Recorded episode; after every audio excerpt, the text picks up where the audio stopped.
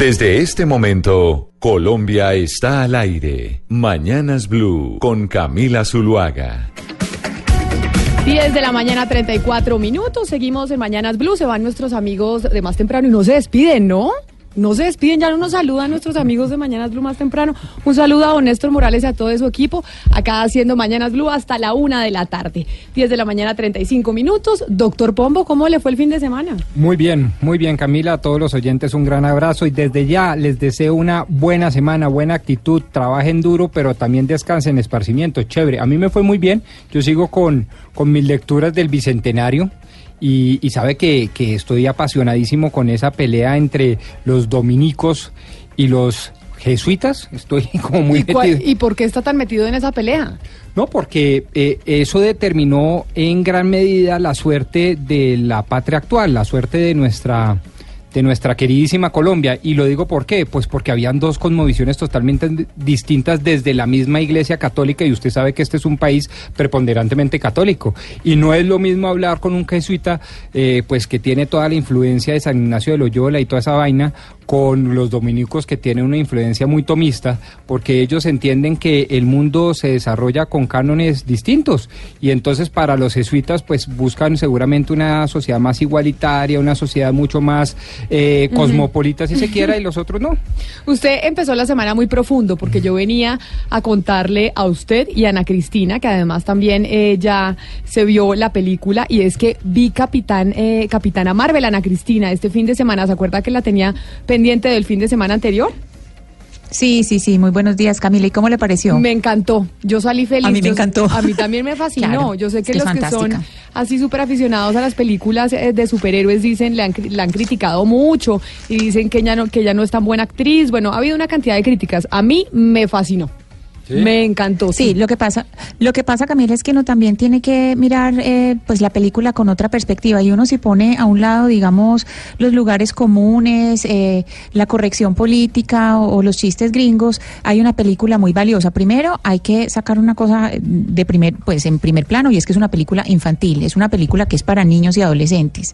y, y si uno lo mira desde la perspectiva de una niña, de lo que puede sacar una niña o un niño de ahí, a mí me parece que es valiosísimo porque es de la misma manera, están dibujando a la capitana de la misma manera que han dibujado los otros héroes y tienen unos mensajes muy bonitos de, las manera, de la manera de ejercer eh, el poder de las mujeres. Cuando dicen, las mujeres no estamos para, para ganar la guerra, sino para terminarla que ese es, ese es el, el, mensaje de toda la película, que es cuando, pues para no hacer spoiler, pues, pero, pero hay una serie de mensajes que son muy bonitos de cómo una mujer puede tener un poder y eh, ejercerlo a la manera de las mujeres. A mí me encantó esa película. Sí, a mí también me pareció que ese es de esas películas que cuando usted si tiene hijas, las lleva a verla pues inmediatamente les cambia el chip a lo que estábamos acostumbrados, acostumbradas nosotros, Ana Cristina, cuando íbamos a ver películas que eran las de las princesas, que tenía como otra narrativa hacia las mujeres. Aquí es el empoderamiento y decir, usted puede y usted no le tiene que demostrar a nadie absolutamente nada. Sí, además Camila que lo hace de una manera muy astuta porque empieza con la narración como la hemos visto toda la vida de la forma habitual y, les cambian el chip. En, en, una parte de la película cambian la narración, entonces ahí es cuando, cuando llevan a la niña a entender a entender cómo de alguna manera nos llevan a las mujeres por un camino, pero que hay otra manera de ver ese camino. A mí me pareció muy bien hecha la película y me gustó muchísimo. Recomendada, plan de fines de semana, de verdad. Si pueden ir a verla, vale la pena y además que lleven a sus hijas 10 de la mañana 38 minutos. Gonzalo, pongámosle un poco de música de esta mañana para seguir hablando y a ver si usted también se vio la Capitana Marvel. No, no, Camila, no la he visto. Yo me vi este fin de semana Triple Frontera, que es la película de Ben Affleck que, se está publicitando en Netflix. Película mala, eh, tal vez rescato dos cosas, los paisajes que se muestran en la cinta y también la narración de los amigos del Gol Caracol que mm, aparecen en la película. Por otra parte, le puedo decir que ya... Mm, salió mm, en internet, ya se puede ver el póster oficial de la penúltima película de Quentin Tarantino, Camila, protagonizada por Brad Pitt y Leonardo DiCaprio. Se llama Once Upon a Time in Hollywood. Es una cinta que está basada en el mundo hollywoodense del año 1969.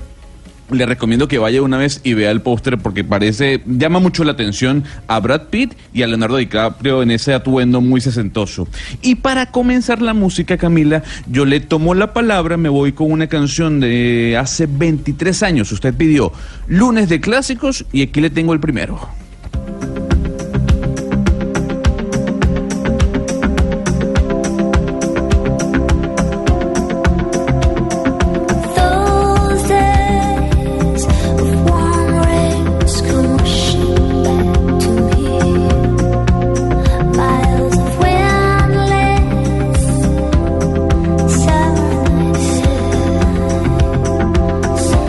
Estamos de lunes de clásicos y este le gusta a Pombo, ¿no? El lunes de clásicos. tenemos viernes de estrenos, lunes de clásicos a nivel musical. Sí, sí, llega uno emocionado el lunes a oír los clásicos. Esto es como el 95-96, ¿o no? A mí, yo tenía una niña que me gustaba por esa época y por eso lo relaciono, pero puedo equivocarme. ¿De qué año es, Gonzalo? 1996, doctor, doctor ah, no se peló, su memoria no falló, hace 23 años. exacto no me paró bolas. Y una de las... no le paró bolas, pero usted se volvió más exitoso ya más grande, ¿no? Sí, ya después sí. Sí, ya, ya se volvió exitoso. Señor Pombo, tenemos eh, mañana, mañana empezamos nuevamente el Congreso de la República, una nueva legislatura, y por eso hemos querido plantearle, o usted le ha querido plantear una pregunta a los oyentes. Hay una pregunta que tiene un trasfondo. Imagínense ustedes, queridos oyentes, 600 proyectos de ley radicados está el tema de las objeciones y además de eso una amplia eh, agenda legislativa desde el Ejecutivo, desde la Presidencia, con 19 proyectos de ley importantísimos. Y en ese contexto les preguntamos, mañana el Congreso vuelve a sesionar, ¿cuál debería ser el tema más importante para discutir? Eh, y usted, si le tocara responder, ¿qué respondería? Plan de desarrollo. Plan Nacional de Desarrollo. Eso es eh, lo que usted dice que el Congreso debería concentrarse, concentrarse en discutir. Sí, señora. Y si le preguntamos, por ejemplo, a la costa, don Oscar Montes, en Barranquilla, empezando semana, mañana arranca el Congreso de la República, ¿cuál es el tema que según usted debería eh, concentrarse el Congreso en discutir? Hola Camila, muy buenos días. Una semana muy feliz para todos. Bueno, yo sí creo, yo coincido con el doctor Pombo, yo creo que el, tema es sin duda el plan de desarrollo, esa es la hoja de ruta del gobierno de, de, Iván Duque y me parece que en ese plan de desarrollo, con todo lo que está pasando, con lo caldeado que se ha puesto el ambiente, ese, en ese plan de desarrollo se define la suerte también del propio presidente Duque, ¿sabe? Yo creo que eh, no, no teniendo las mayorías, como no las tiene en este momento en el Congreso, yo no veo que la suerte del plan de desarrollo esté tan clara como tampoco sea tan clara la suerte de otros proyectos que el gobierno tiene en su agenda y que son muy importantes. 316-415-7181. Ese es precisamente el tema. Queremos que nos manden sus mensajes para conocer qué piensan los colombianos. ¿Ustedes qué creen? ¿Cuál es el tema más importante que debe empezar a discutir este Congreso que arranca mañana? Y es que estamos pensando que básicamente la JEP y esas objeciones del presidente son los que van a ocupar la agenda principalmente y no otros temas tan importantes que tiene el país pendientes. Pero yo creo que no van a empezar por ese eh, cáldido y, ¿Usted cree que no? No, no, yo no veo que sea por eso. Yo creo que hay excusas suficientes como por ejemplo la carta enviada por el presidente de la Cámara de Representantes a la Corte. Yo creo que van a dejar eh, apaciguar los ánimos y se van a empezar a concentrar en tres o cuatro proyectos, unos de esos provenientes inclusive de la agenda anticorrupción. Pues vamos a preguntarle a ver al Valle del Cauca, don Hugo Mario Paromar, en el sur del país, ¿usted qué cree? Que es el tema más importante que debe discutir el Congreso o concentrarse precisamente en esta nueva legislatura?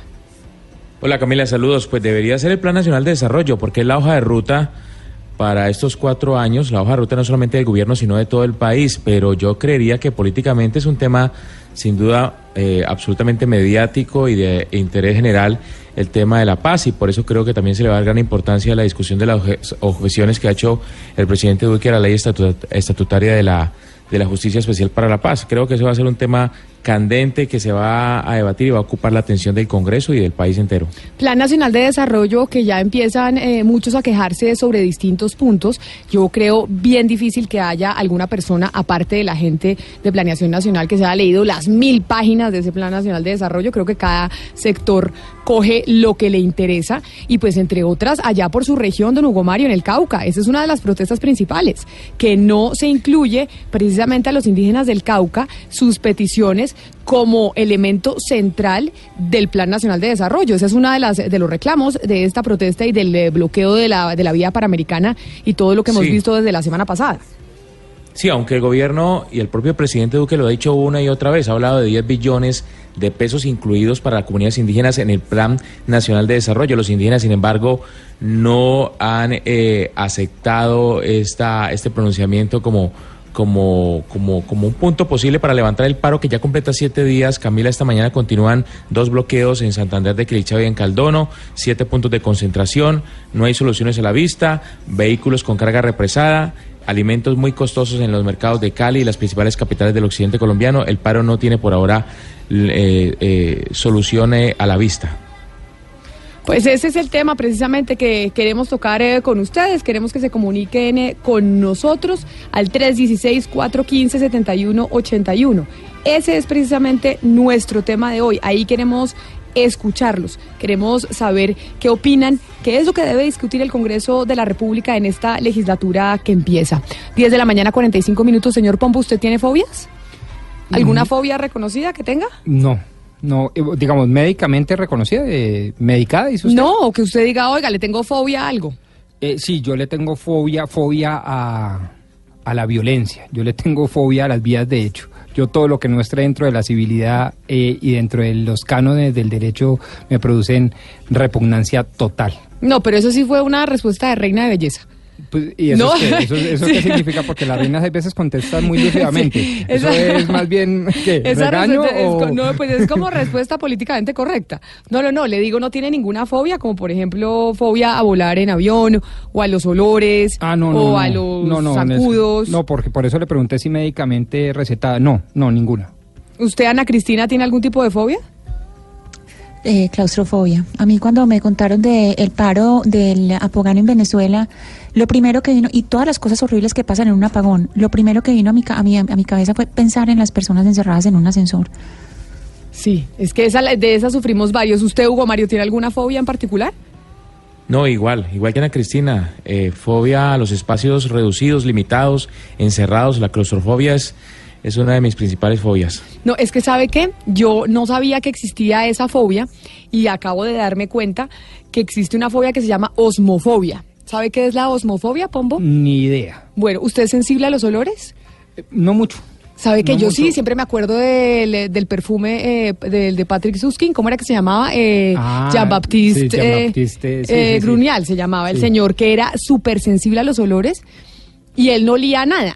O sea, él no olía nada, pero él olía todo. Sí, sí, sí. Entonces, osmofobia es precisamente la osmofobia u olfatofobia. Es, eh, hace referencia al miedo irracional o hipersensibilidad psicológica a los olores. Vea pues, Ve. yo, yo creo que yo sufro de esa, de esa osmofobia. ¿Usted, don Oscar Montes, sufre de alguna fobia? Sí, yo le tengo fobia, fobia a las culebras, eh, en cualquier manifestación. Eh, culebras, eh, las culebras que todos conocemos y las culebras que también llegan con dos piernas a, a cobrar. Entonces yo le tengo fobias No, a pero, todas las culebras. pero es que Oscar está endeudada. Algo le pasa. Algo le pasa porque No, desde pues- la semana pasada él está diciendo, los bancos me llaman. A las Hasta 7 de la mañana sí. los sábados. Sí, sí. Lo que me quita el sueño eh, no, son no, las pero es que- deudas. ¿A quién le debe plata, perdón, mijo? ¿Le prestamos? Camila, pero perdón.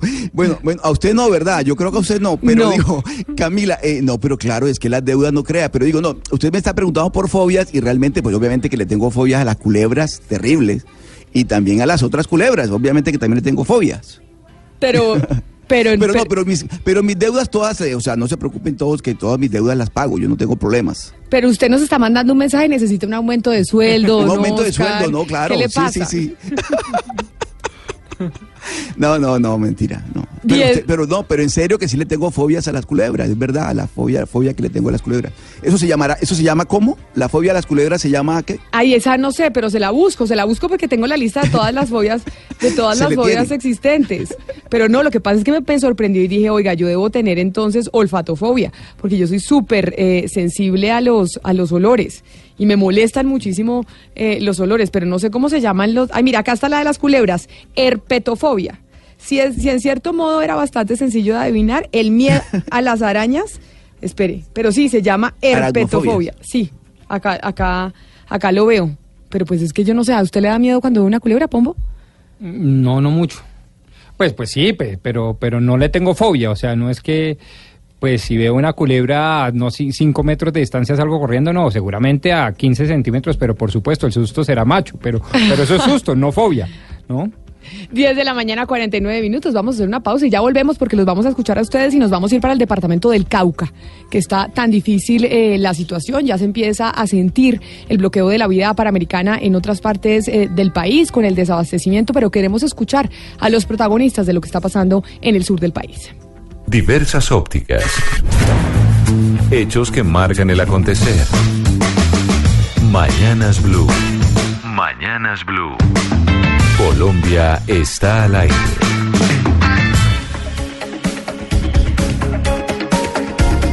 Y sigámosle poniendo música mientras nos vamos a oír a los oyentes y nos vamos para el departamento del Cauca, Gonzalo. ¿Qué, otro, qué otros clásicos nos trae el día de hoy? Bueno, Camila, le traigo a quienes eh, iniciaron esta oleada de, solicitudes para tener un playlist de clásicos. El viernes hablábamos del nuevo sencillo de los hombres G llamado Resurrección, que vuelven a la música luego de ocho años. Y aquí le traigo uno de sus tantos sencillos. Voy a pasármelo bien. Canción perfecta para un lunes.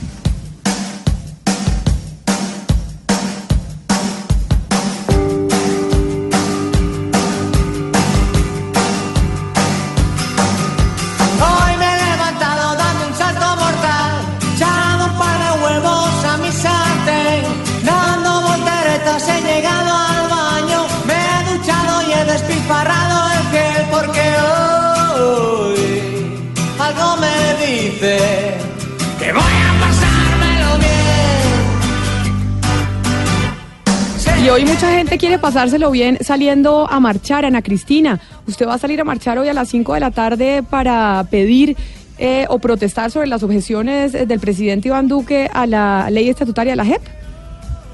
Camila, eh, no voy a salir a marchar, pero no es por un asunto político, sino porque eh, por la calidad del aire tengo los ojos vueltos nada y, estoy sufriendo mucho de la garganta. ¿Y por la calidad del aire de Medellín no tiene nada que ver con, con, pues, con la marcha, porque si no estuviera así, yo saldría a marchar hoy. ¿Y cuál va a ser el recorrido de la marcha en Medellín?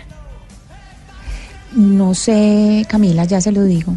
Usted, usted sí no va a salir a marchar, porque usted está completamente de acuerdo con las objeciones del presidente, ¿no, doctor Pombo? Pero además usted no le gusta marchar, ¿usted? No, al revés. ¿O sí le gusta? Me marchar. Yo le he dicho que incluso organicé varias marchas y todas esas cosas estudiantiles. Pero en esta no. Si hubiera una marcha en favor del presidente y sus políticas en torno a la paz y las objeciones, yo lo haría. Pero como es en contra, pues no. Ah, o sea, usted saldría eh, a marchar a apoyar al presidente Sí, señora, tal cual. Ah, no diga. ¿Y por qué no organiza la marcha? No, pues yo qué capacidad de convocatoria tengo. en Bogotá la movilización... Eh, va desde la carrera séptima a la altura de la calle 54. Eh, y la convocatoria en Bogotá, para los que nos están escuchando, va desde las 4 de la tarde y el punto de encuentro será el planetario distrital. En em, Barranquilla, Oscar, ¿usted sabe eh, la convocatoria? ¿Cuál va a ser la ruta? ¿En dónde se va a encontrar la gente? ¿A qué horas? Sí, Camila, la convocatoria está, se va a realizar a las 5 de la tarde, se citan en el Parque Estercita Forero que queda en la carrera 43 con calle 74. Allí es el lugar de encuentro y de allí salen a, pues, las personas que van a participar en la marcha eh, a, marchar en algunas, algunas calles de la ciudad. ¿Y usted va a salir? ¿Va, a salir a, marchar o no? Eh, ¿Va a estar de espectador? No, no, no, no voy a marchar, eh, Camila. ¿Pero porque no le gusta participar en las marchas o porque no está de acuerdo con, el, con el propósito de la marcha? No, yo no participo en las marchas, ¿sabe? No yo las cubro, digamos, como periodista, obviamente que estoy pendiente, pero que yo sea un activista de la marcha, no, no tengo, no, no lo hago. ¿Y en Cali la convocatoria, en dónde es y cuál va a ser el recorrido, Hugo Mario? En Cali más que marcha, Camila va a haber una concentración, va a ser en la Plaza de San Francisco, que es la plaza que está ubicada frente al edificio de la Gobernación del Valle, en pleno centro de Cali.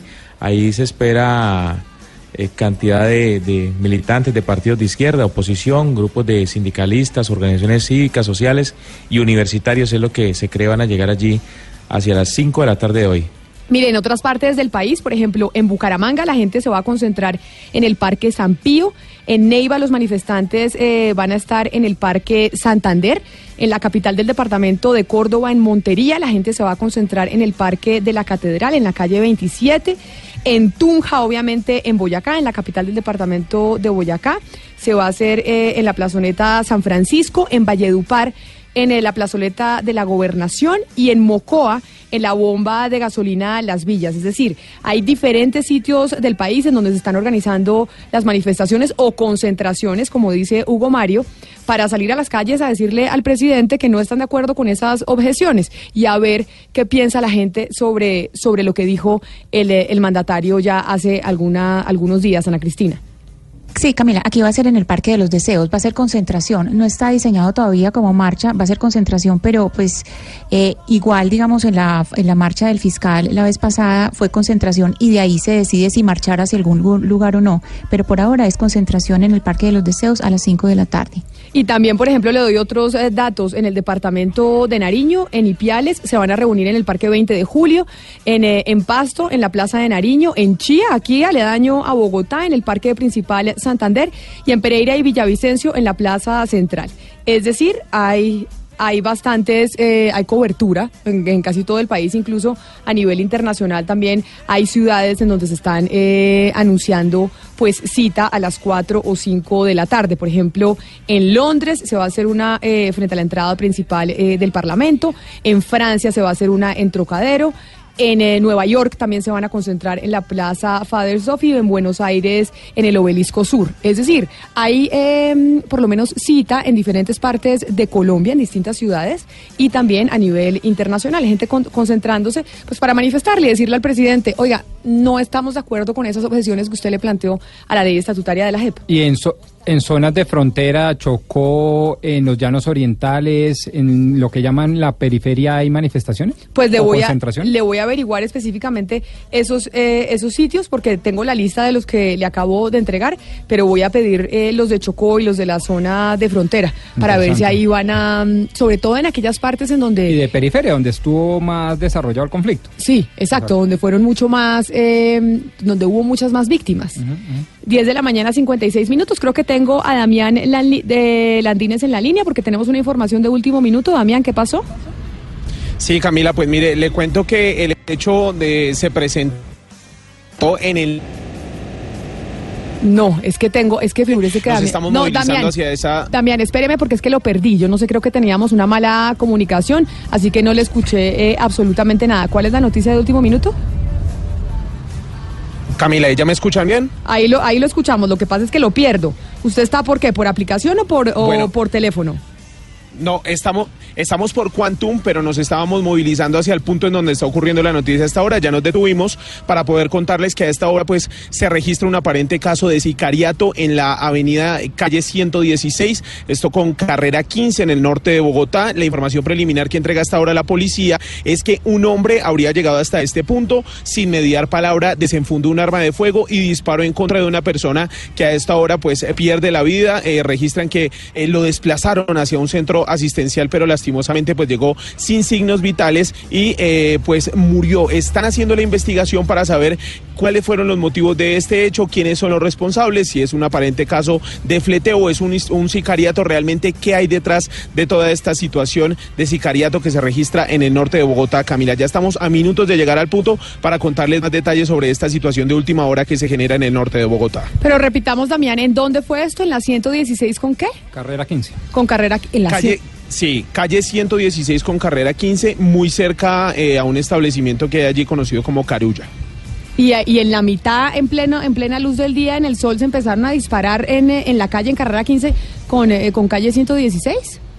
Sí, señora, esa es la información que nos entregan. El hombre llegó y sin mediar eh, palabra disparó en contra de esta persona que hasta el momento no conocemos su identificación, pero como le decía, eh, la policía al parecer pues va a poner un vocero allí en la zona y que nos van a entregar más detalles sobre esta situación, Carolina. Oiga, Damián, mire, es que este fin de semana estuve con una amiga eh, de Medellín de visita que se fue a vivir a Medellín ya hace algunos años y le preguntaba cómo te sientes, cómo estás viviendo en Medellín, estás contenta y me planteaba algo Ana Cristina Em, sobre que te, a veces le daba miedo la inseguridad, porque sí le pasaba que en el carro a veces eh, pues le habían sacado pistola para robarle el celular y que eso era algo que sí se veía en Medellín. Y yo le decía, oiga, pero en Bogotá pues no se ve tanto. Es decir, a uno lo roban sin duda alguna, hay cosquilleo, le roban el celular, pero no estamos tan acostumbrados, Damián, a este tema de tiroteos en la calle, ¿o sí? ¿Usted que cubre Bogotá lo, eh, ve este tipo de episodios eh, como algo regular?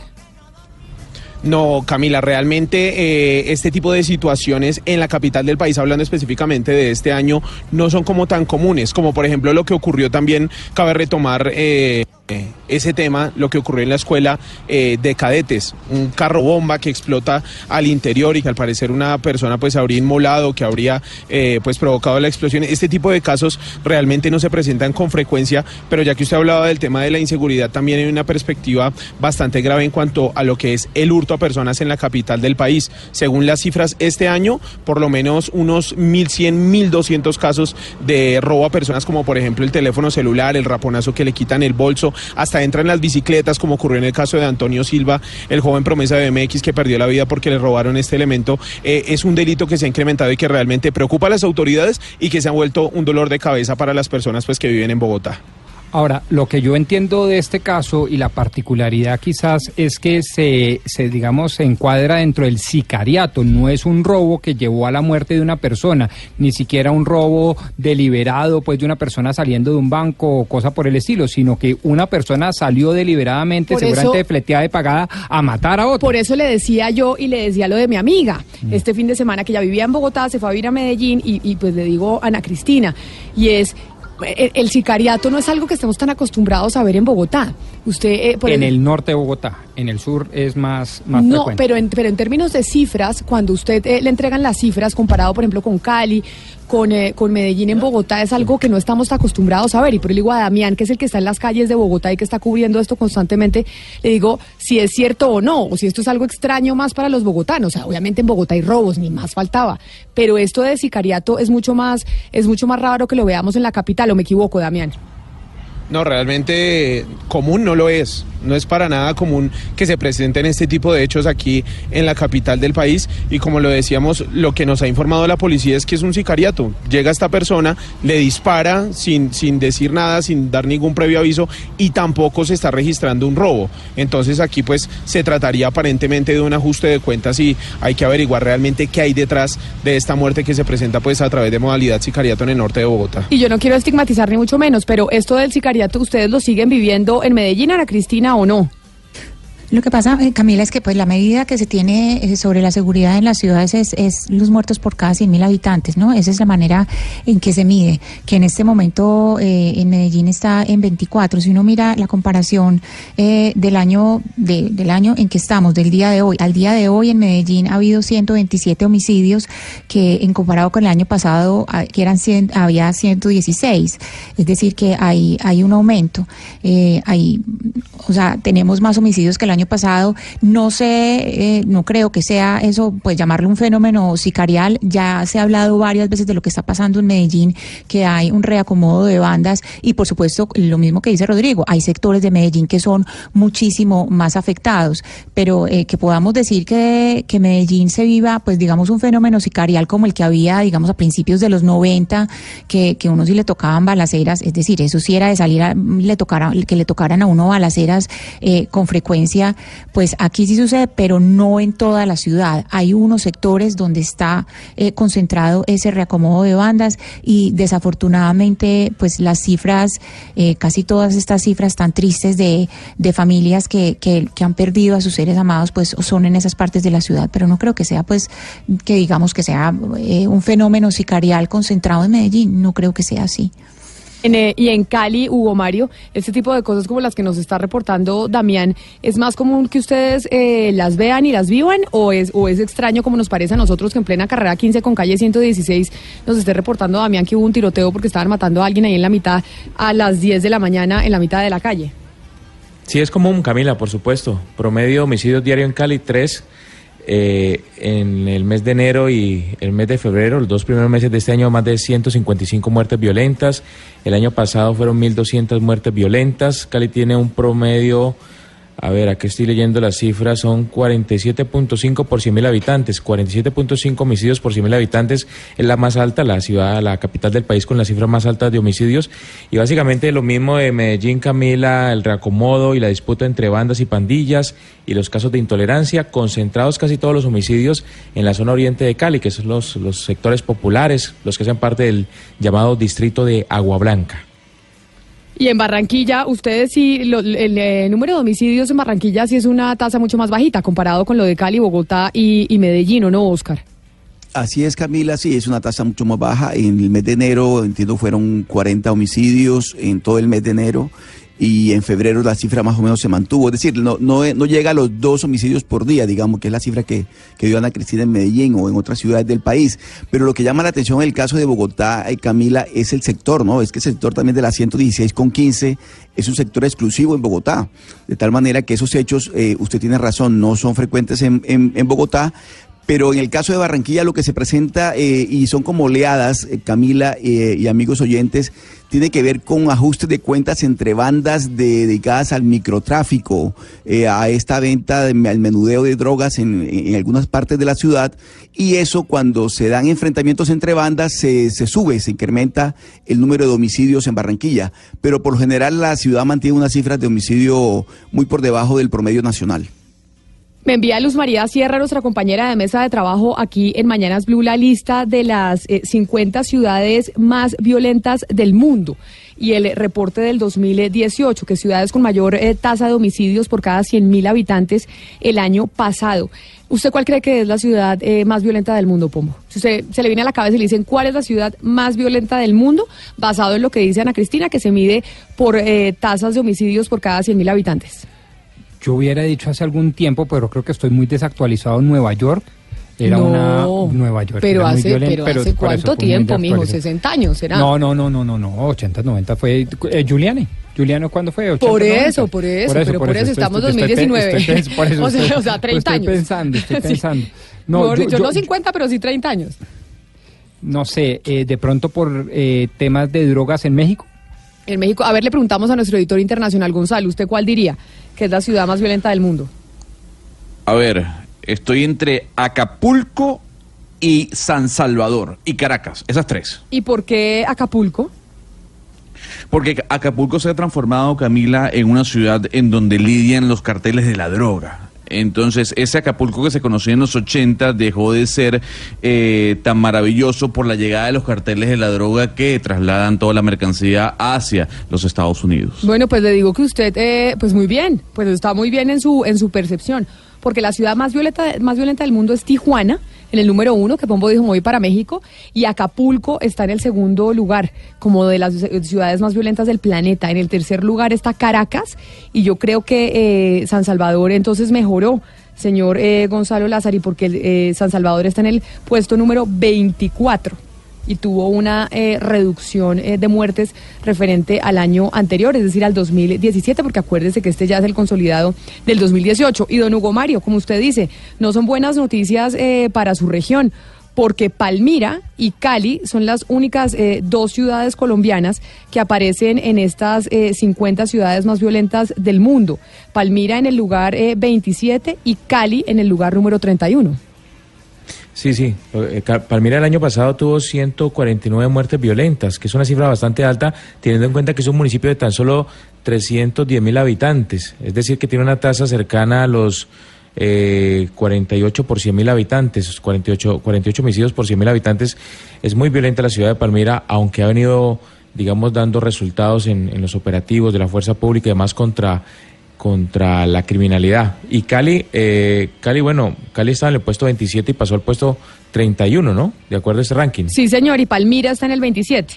Palmira en el, eh, en el 27 y Cali en el puesto 31, pero lo de México, eh, Gonzalo, es catastrófico porque de, varias ciudades de México son eh, de las más inseguras eh, del mundo. Le estoy hablando de, bueno, Tijuana, Acapulco, Ciudad Victoria, Ciudad Juárez, Irapuato.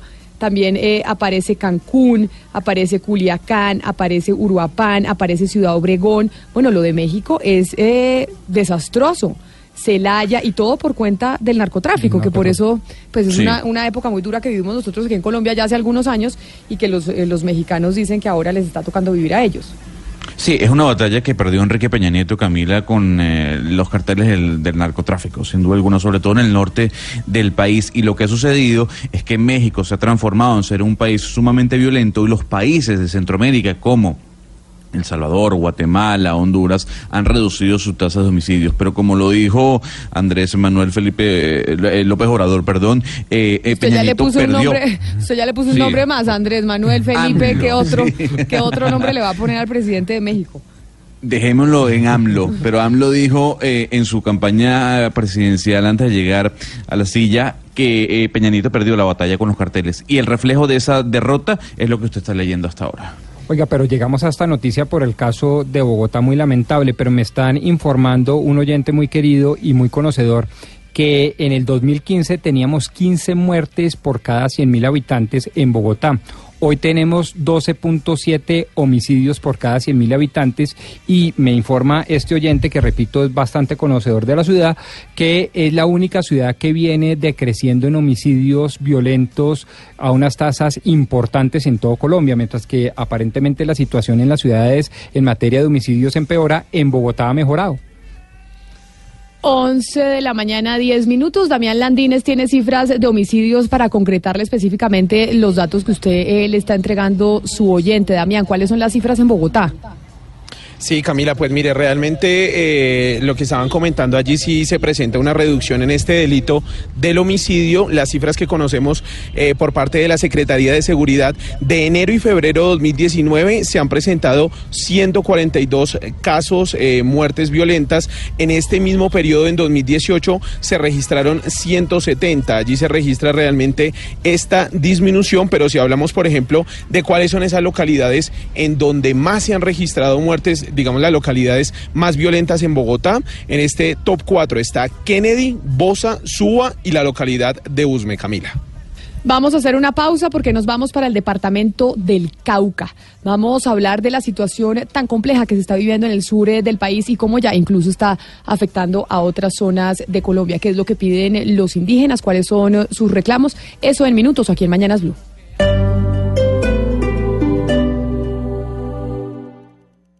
Esta es Blue Radio.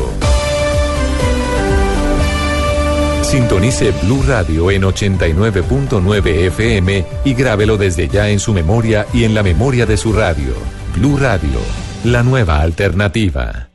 Cuando Colombia está al aire, las preocupaciones de los oyentes también lo están. Si tienes denuncias desde cualquier parte de Colombia, escríbenos a colombiaestalaire@bluradio.com. Cada caso tiene su espacio en Mañanas Blue cuando Colombia está al aire. Blue Radio, la nueva alternativa. Diversas ópticas. Hechos que marcan el acontecer.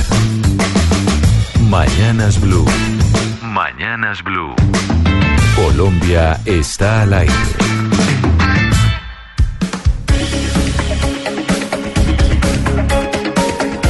11 de la mañana, 13 minutos. Ya nos vamos para el departamento del Cauca, pero antes tenemos una noticia de última hora y tiene que ver con un fallecimiento. Eduardo, ¿qué pasó? Hola Camila, ¿qué tal? Muy buenos días. Sí, tiene que ver con José Galat, este líder conservador, falleció hoy en la ciudad de Bogotá. Todavía información muy preliminar que está llegando a propósito de este fallecimiento. Tenía 90 años de edad, desde hace algunos días venía con algunas afecciones en materia de respiratoria, había permanecido en su casa y pues este hombre conocido conservador ultra mega conservador, Camila.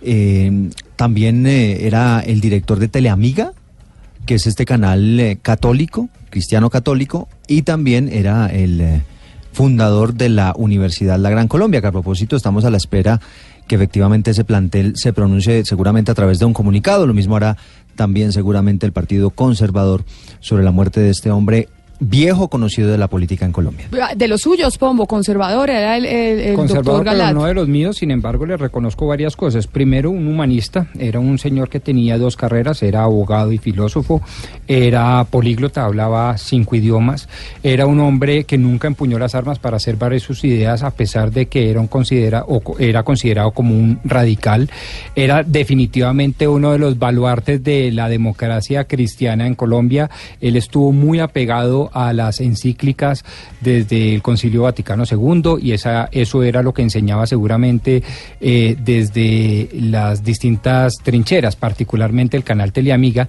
que curiosamente le digo una cosa a Eduardo, para la propia Iglesia Católica no era un canal amigo del catolicismo y del cristianismo, porque Agalat muchas veces desde el ala más eh, Radical. no, al revés, más Ah, Moderado, o sea, era un crítico del Papa Francisco, era por ejemplo. crítico del Papa Francisco. Pero él sí era muy un radical. sísmico, era un sísmico, a él lo consideraban un hombre que dividía la propia Iglesia, por lo tanto la Iglesia Católica oficialmente no considera al canal Teleamiga como un canal cristiano católico, era un hombre sin duda eh, eh, eh, pero siempre acudió a la razón y a la intelectualidad y nunca a las armas.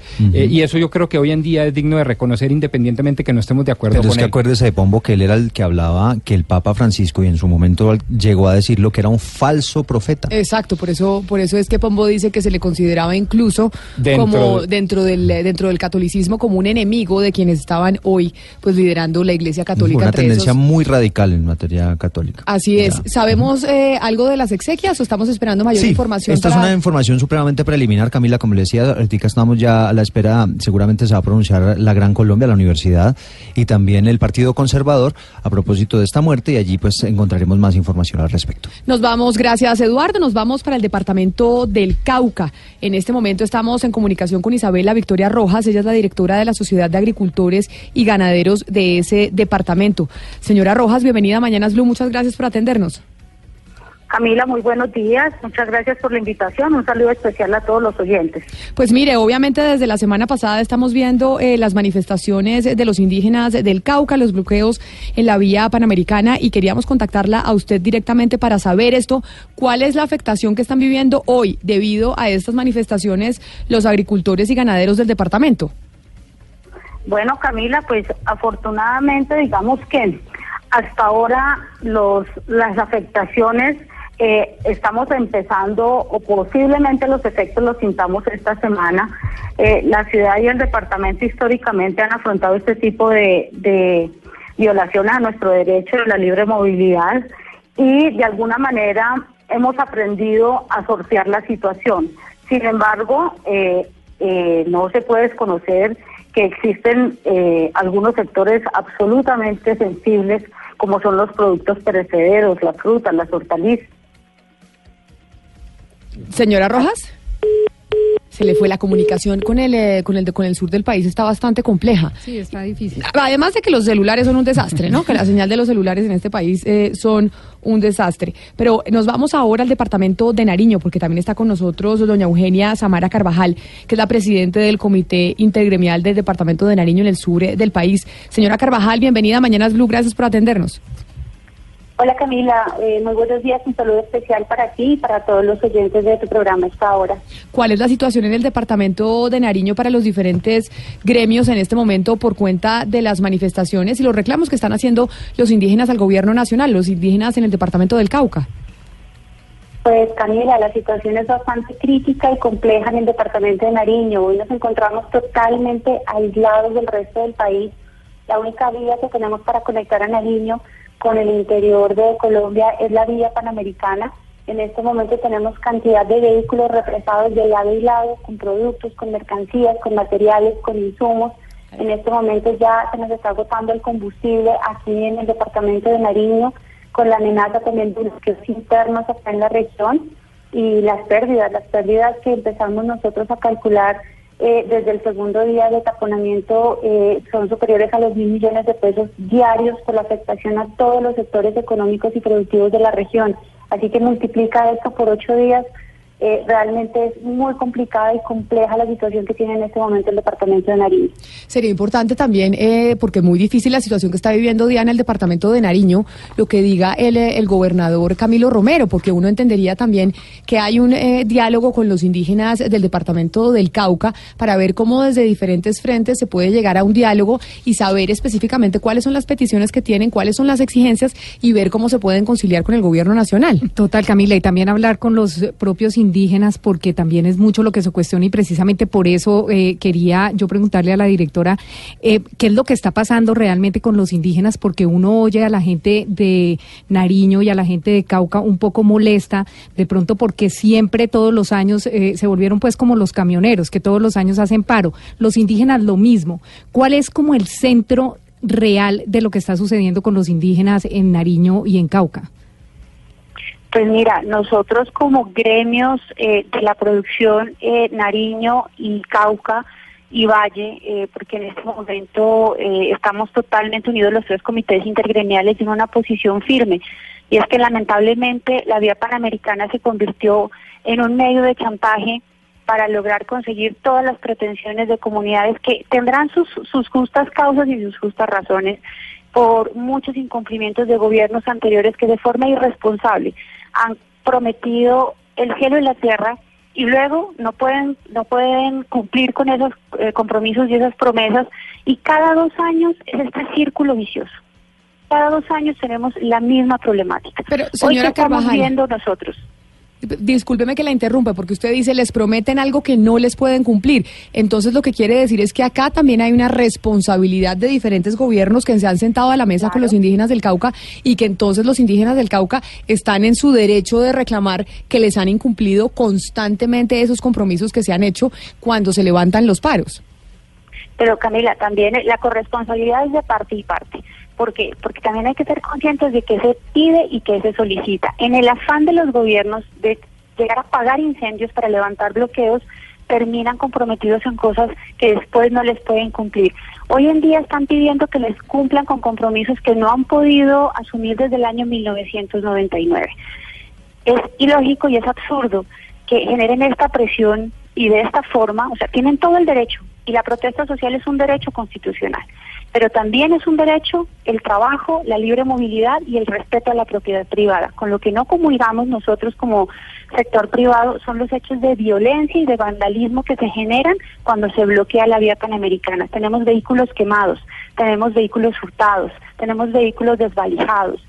Nadie responde, nunca responde. La póliza antiterrorismo no funciona, pero el Departamento de Nariño jamás hemos podido hacerla efectiva y jamás eh, ha habido una eh, responsabilidad económica. No han podido eh, compensar las pérdidas que hemos tenido aquí en el departamento de Nariño por los bloqueos. Es que esto es cada dos años. Las líneas especiales de crédito no funcionan, los créditos blandos no funcionan y siempre nos quedamos con una pérdida que nadie responde, jamás hay responsables ante estos, estos actos y por supuesto todo el mundo puede quejarse, solicitar, pedir que le, que le respondan a un compromiso pero los derechos de, de las comunidades étnicas no pueden estar por encima de los derechos del resto de comunidades que necesitamos trabajar y producir en Cauca, Valle y Nariño.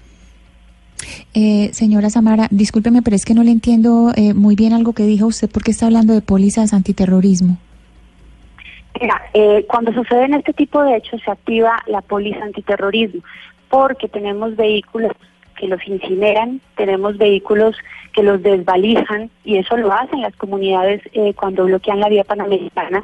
Ustedes lo pueden ver en redes, eso no es un secreto y eso no lo sube y no es un invento de, de la gente, son los mismos transportadores que están atrancados y viven esa situación cuando se bloquea la vía panamericana. Sacan la póliza antiterrorismo, pero no funciona. Eso pasó en el último paro que tuvimos en Nariño, que duró 53 días, estuvimos bloqueados en Nariño. Desde el Ministerio de Transporte nos dicen tranquilos, sacamos la póliza antiterrorismo, pero este es el momento en que no han respondido por un parabrisas de todos los vehículos que nos dañaron en el último bloqueo que hubo justamente en la vía panamericana hace dos años. Y ahora vamos a retomar nuevamente la comunicación con el departamento del Cauca. Nuevamente estamos eh, en la línea con Isabela Victoria Rojas, la directora de la Sociedad de Agricultores y Ganaderos de ese departamento. Doctora Rojas, retomando la comunicación, usted dice que todavía no se sienten las afectaciones, pero que las empezarán a vivir esta semana. En el, en el departamento de Nariño ya la situación es bastante crítica. En el Cauca, desde su óptica, aquí la responsabilidad, ¿a quién le cabe? Porque lo que nos dice la doctora eh, Carvajal del departamento de Nariño es que acá hay una serie de incumplimientos de parte de los gobiernos eh, nacionales a los indígenas del Cauca. ¿Ustedes qué información tienen de esas negociaciones? A ver, es que desde ahí empieza el problema. Cuando se sientan eh, los diferentes gobiernos bajo presión y días de hecho en los sitios que destinan las comunidades indígenas para llegar a los acuerdos, esos, es- esos escenarios y ejercicios son exclusivos y excluyentes. Jamás el sector privado ha estado representado para por lo menos tener una meridiana claridad de lo que se pacta. Nosotros, por supuesto, hemos obtenido copia de los acuerdos. Hay cosas absolutamente mm, imposibles de cumplir, como las aspiraciones territoriales, donde se comprometen más de 200 mil hectáreas en el departamento del Cauca, desconociendo la realidad de una propiedad privada. Ahora, desde nuestra óptica, ¿quiénes son los responsables? Pues caben diferentes responsabilidades. Una, la irresponsabilidad de los de los gobiernos de turno de venir a firmar unos acuerdos en medio de unas vías de hecho y eh, firmando algunos acuerdos que no tienen seguramente viabilidad ni financiera ni presupuestal y mucho menos técnica.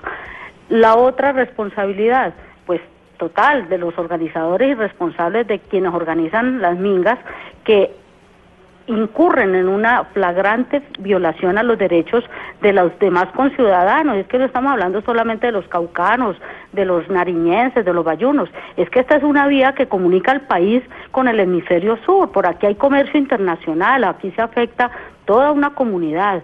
Entonces, eh, eh, se volvió un mecanismo el único y el válido para poder llegar a una concertación, a Pero un Eso, eso me lleva a preguntarle a las dos, cada una de un departamento distinto que te están viéndose afectados por estas manifestaciones. Y es lo que dicen también los indígenas del departamento del Cauca, es que si no se hacen las manifestaciones, el gobierno central no les pone atención, que la única manera es llegar a las vías de hecho para que el país entero empiece a hablar de ellos, que de resto están olvidados allá en el sur de Colombia sin que nadie les preste atención ¿Usted cree, por ejemplo, doctora Calvajar, en el departamento de Nariño que eso es así? Eh, no, Camila, nosotros no estamos de acuerdo. Eh, hay otras vías, hay otros mecanismos para ser escuchados. Eh, ¿Dónde están sus dirigentes políticos, su clase política, sus taitas gobernadores? Eh, lastimosamente, y, y siempre pasa cuando inician nuevos gobiernos o cuando estamos en épocas electorales es que esto ya es predecible, esto ya se sabe de cuál es el trasfondo. Camila, hasta hace 30 días eh, sus pretensiones o lo que ellos pretendían era que les cumplan los acuerdos y los compromisos que no se han cumplido. Ahorita se pegan otro tipo de pretensiones y ahí es donde uno empieza a visibilizar un tema político de fondo. Entonces, eh, para nosotros eso ya ya ya tiene otro tipo totalmente diferente. Solamente eh, luchar por los derechos y, por todos los incumplimientos que han tenido los gobiernos anteriores con estas comunidades étnicas. Em, señora Isabela Rojas, eh, el último paro, el que tuvo que capotear el ministro Iragorri, eh, hasta donde tengo entendido, dejó un decreto, eh, o, sea, de ese paro salió un decreto que es el 1953, en el que los cabildos y los reguardos pueden ejecutar como entidades territoriales. ¿Eso sí se cumplió? ¿Eso en qué afecta al Cauca? ¿Cómo se ha manejado? Porque lo que entiendo yo es que ahora la plata le entra directamente, eh, por ejemplo, al resguardo de, de Caloto y ellos mismos ejecutan su educación, su saneamiento básico, su salud, como una entidad territorial. ¿Eso está pasando? Claro que sí, mira. El Sistema General de Participaciones del país eh, se destinan, eh, deducen un 4% de los cuales el 0.52% se va directamente a los resguardos indígenas para que ellos organicen unos proyectos de acuerdo a sus planes de vida, su cosmovisión y su autonomía. Ellos suscriben un convenio con el municipio eh, de su influencia y ejecuta, o sea, la parte, digamos, técnica, la ejecución de los recursos en los municipios está a cargo. Sin embargo, de acuerdo al, al, decreto 1953 del 2014, se ponen en funcionamiento algunos mecanismos para las entidades territoriales indígenas contemplados en la Constitución Política a través del artículo 326 al 329. Es un derecho. Y ya hay resguardos como Corinto, Caloto, eh, Toribío, si mal no estoy, eh, este último Toribío, que ya están acreditados ante la Dirección Nacional de Planeación para ser ejecutores directos. Aparte de administrar los recursos del Sistema General de Participaciones, existen convenios directos con el Gobierno Nacional para el tema de salud, educación. Ellos bajo su cosmovisión y su autonomía tienen IPS y EPS indígenas que administran recursos directamente a través de convenios suscritos con el gobierno nacional. Lo mismo pasa con la educación.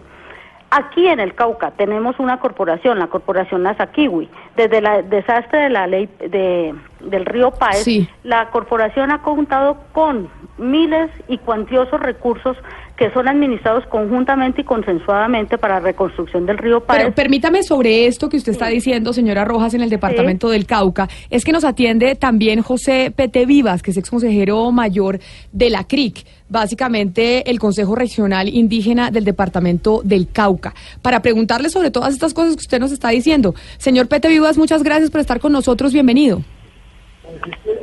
Muchas gracias por invitarnos y, y pues compartir lo que ustedes como comunicadores deben conocer de primera mano, aunque hay mucha información como tal, pero es importante dar este espacio y poder participar, pues para que la opinión pública también conozca del por qué hoy estamos en esta Minga 2019. Sí, estamos hablando con eh, dos representantes gremiales, una del departamento del Cauca y otra del departamento de Nariño, regiones que están bastante afectadas por cuenta de los eh, bloqueos de la vía panamericana, por cuenta de las manifestaciones. Y una de las cosas que nos dicen, eh, señor Vivas, es que pues esto es una manifestación que se presenta cada año o cada dos años y que es constante y es constante. ¿Por qué razón? ¿Por qué razón vemos que ya se volvió paisaje, discúlpeme que use esa palabra, la manifestación de ustedes todos los años? Bueno, para la opinión pública, la minga por la defensa de la vida del territorio, la democracia y la justicia y la paz, se basa en varios aspectos. Uno, como usted lo mencionaba anteriormente, es cierto, hay unos acuerdos, hay unos convenios, el sistema general de participaciones, el tema de salud, pero recapitular, recapitular un poco el tema es que todo esto lo que hoy tenemos ha sido a pura lucha indígena de movilización, de paro, como ustedes lo dicen. El gobierno nacional sabe que ha colocado unos documentos en la constitución, en los acuerdos, todo, pero eso no se ha desarrollado como tal y por eso pues básicamente lo que hoy la minga sale nuevamente en el 2019 y claro, desde luego, ahora más que nunca salimos a la minga no tanto porque sea un paisaje y como lo muchos lo manifiestan institucionalizado, primero que todo porque tenemos que defender en primer lugar la vida. En el Cauca están matando mucho de nosotros, de los líderes como tal la defensa del territorio, la democracia de nuestro país, y no solamente de Cauca, y la justicia y la paz que hoy el capítulo étnico que hemos firmado con el acuerdo de paz que hubo en el presidente Santos está en peligro. Pero vamos, en riesgo permítame, señor Name, vamos por partes. Yo le voy a contextualizar. Primero, en este momento hay más de 200 mesas abiertas que demandan un presupuesto de inversión directo por 20 billones, resalto, billones de pesos. Segundo, según las estadísticas que maneja, por ejemplo, el Ministerio de Agricultura, en este momento Colombia tiene un 30% de su territorio afectado en favor de los resguardos indígenas, de los parenqueros y de los raizales. Y tercero, acabamos de oír, por ejemplo, que ustedes cuentan con convenios especiales y directos con Presidencia de la República y el Estado Nacional, con presupuestos propios y unos fueros territoriales que ya los quisiera tener cualquier ciudad capital. A pesar de todo eso, le pregunto, ¿no cree usted que esto suena más a chantaje que a manifestación? No, señor, esto es un chantaje. Lo que hoy el movimiento indígena ha propuesto al señor presidente de la República es primero que todo a ese debate político estructural. Uno, el tema de los páramos, el tema del territorio, el tema del fracking en Colombia, no solamente en el Cauca, el tema de, la, de, la, de las aguas. Entonces son temas estructurales. Si solamente fuera por recursos, nosotros no saldríamos a la amiga porque ya tenemos convenio. Pero aquí lo que tenemos que plantear es el tema de la reorganización institucional en el tema del cuidado de la madre tierra. Ese es el planteamiento que tenemos porque no solamente el Cauca, en, una, en un fracking que venga en el Cauca, serán, seremos desplazados indígenas, negros, campesinos y todos seremos desplazados. Lo que nosotros pretendemos es cómo acordar con el gobierno nacional, en qué medida podemos acordar las diferentes posturas que hay en el tema de la defensa del territorio. Y eso es lo que estamos planteando hoy y que el señor presidente se haga presente acá en el hospital. Pero, pero, mentico, perdóneme, pero ¿cuál desplazamiento de negritudes raizales indígenas? Vuelvo y le digo, el 30%, algo más de 300 mil kilómetros cuadrados del territorio continental está afecto a ustedes. No se pueden hacer todas las cosas que en otras partes del territorio se pueden hacer porque están afectados en favor de ustedes. Pero además de eso tienen presupuesto propio, fueros territoriales, convenios directos de inversión. ¿Cuál, cuál afectación? ¿De qué me está hablando en la práctica? Porque usted me está hablando de unas problemáticas estructurales que con una minga y un diálogo directo con el presidente de la República no se van a solucionar en cuestión de ocho horas, ni siquiera en cuestión de ocho días. Ahora, lo que usted plantea como comunicador puede ser visto desde, desde, su perspectiva comunicado, como comunicador. Estoy hablando como ciudadano de Colombia también, señor Name. Estoy hablando como un ciudadano que no le llegan los alimentos. Estoy hablando por, como, como compatriota suyo, que creo que es muy buena la manifestación siempre y cuando no se convierta en chantaje. Estoy hablando en esa condición.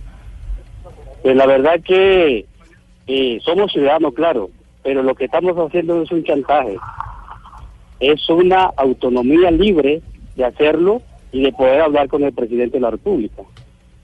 Es decir, la manifestación que ustedes están haciendo se llevará a cabo hasta que el presidente hable con ustedes. Mientras el presidente no hable con eh, los indígenas del departamento del Cauca que están en esta minga, no habrá levantamiento de este paro y de estos bloqueos. Estamos esperando en este momento porque hay un canal de comunicación con el alto comisionado para la paz y la y el ministerio, el ministro de Educación que visitaron el día miércoles, perdón, el día viernes, entonces estamos esperando esa comunicación hoy porque el gobierno quiere dar respuesta a través de ese canal. Sí, consejero, ya, llama la atención eh, el tema de las agresiones y la forma como como se han enfrentado ustedes a la fuerza pública. Estamos hablando de un soldado atacado con machete, un suboficial retenido en Puracé, eh, en otro punto de los bloqueos, un ataque con ácido contra el rostro de un policía. Además, esta mañana el comandante de la Policía del Cauca denunciaba que ustedes, los integrantes de la Minga, tienen eh, algunos eh, puntos de almacenamiento y fabricación de artefactos explosivos. ¿Hay o no fuerzas ilegales detrás de la protesta indígena en el Cauca? La minga es netamente del movimiento indígena, no hay fuerzas ilegales eh, metidas allí, tampoco es la orientación de la Consejería Mayor del PRI. ¿Y entonces quién ha producido esos ataques? Pero luego ustedes conocen que en una en una minga, cuando hay enfrentamientos o cuando hay choques, esos se presentan de, de varios. Allí uno no puede decir quién está al frente de eso porque nosotros no estamos metidos como, como líderes, en este caso como ex consejeros, no estamos metidos allá para saber quién está infiltrando ese tipo de cosas. Sobre las infiltraciones, porque precisamente cada vez que hay una manifestación en el país, no solo en el departamento del Cauca, sino en diferentes partes de Colombia, se trata de estigmatizar la protesta diciendo que es infiltrada directamente por, en, su momento dado se decía que por las FARC y ahora se está diciendo que por disidencia de las FARC. Digamos que esa es una manera de deslegitimar la protesta y por eso sería válido que ustedes, como indígenas protagonistas de estas manifestaciones, pudieran decir si eso es real o no, si hay infiltraciones de disidencias de las FARC en estas manifestaciones o tajantemente se puede rechazar esa acusación. Precisamente queremos por eso, pues aprovechando el espacio que usted nos da en este espacio, que es un medio bastante escuchado en Colombia, en el departamento, aprovechando, pues lo que queremos es que si quieren comprobar eso, pues que el presidente de la República venga y compruebe que aquí no hay ningún disidente de la FARC cosa que el, señor Catatumbo visitó aquí no significa que nosotros estemos armados. De manera que eso hay que desmentir si creen que nosotros estamos patrocinados por la guerrilla.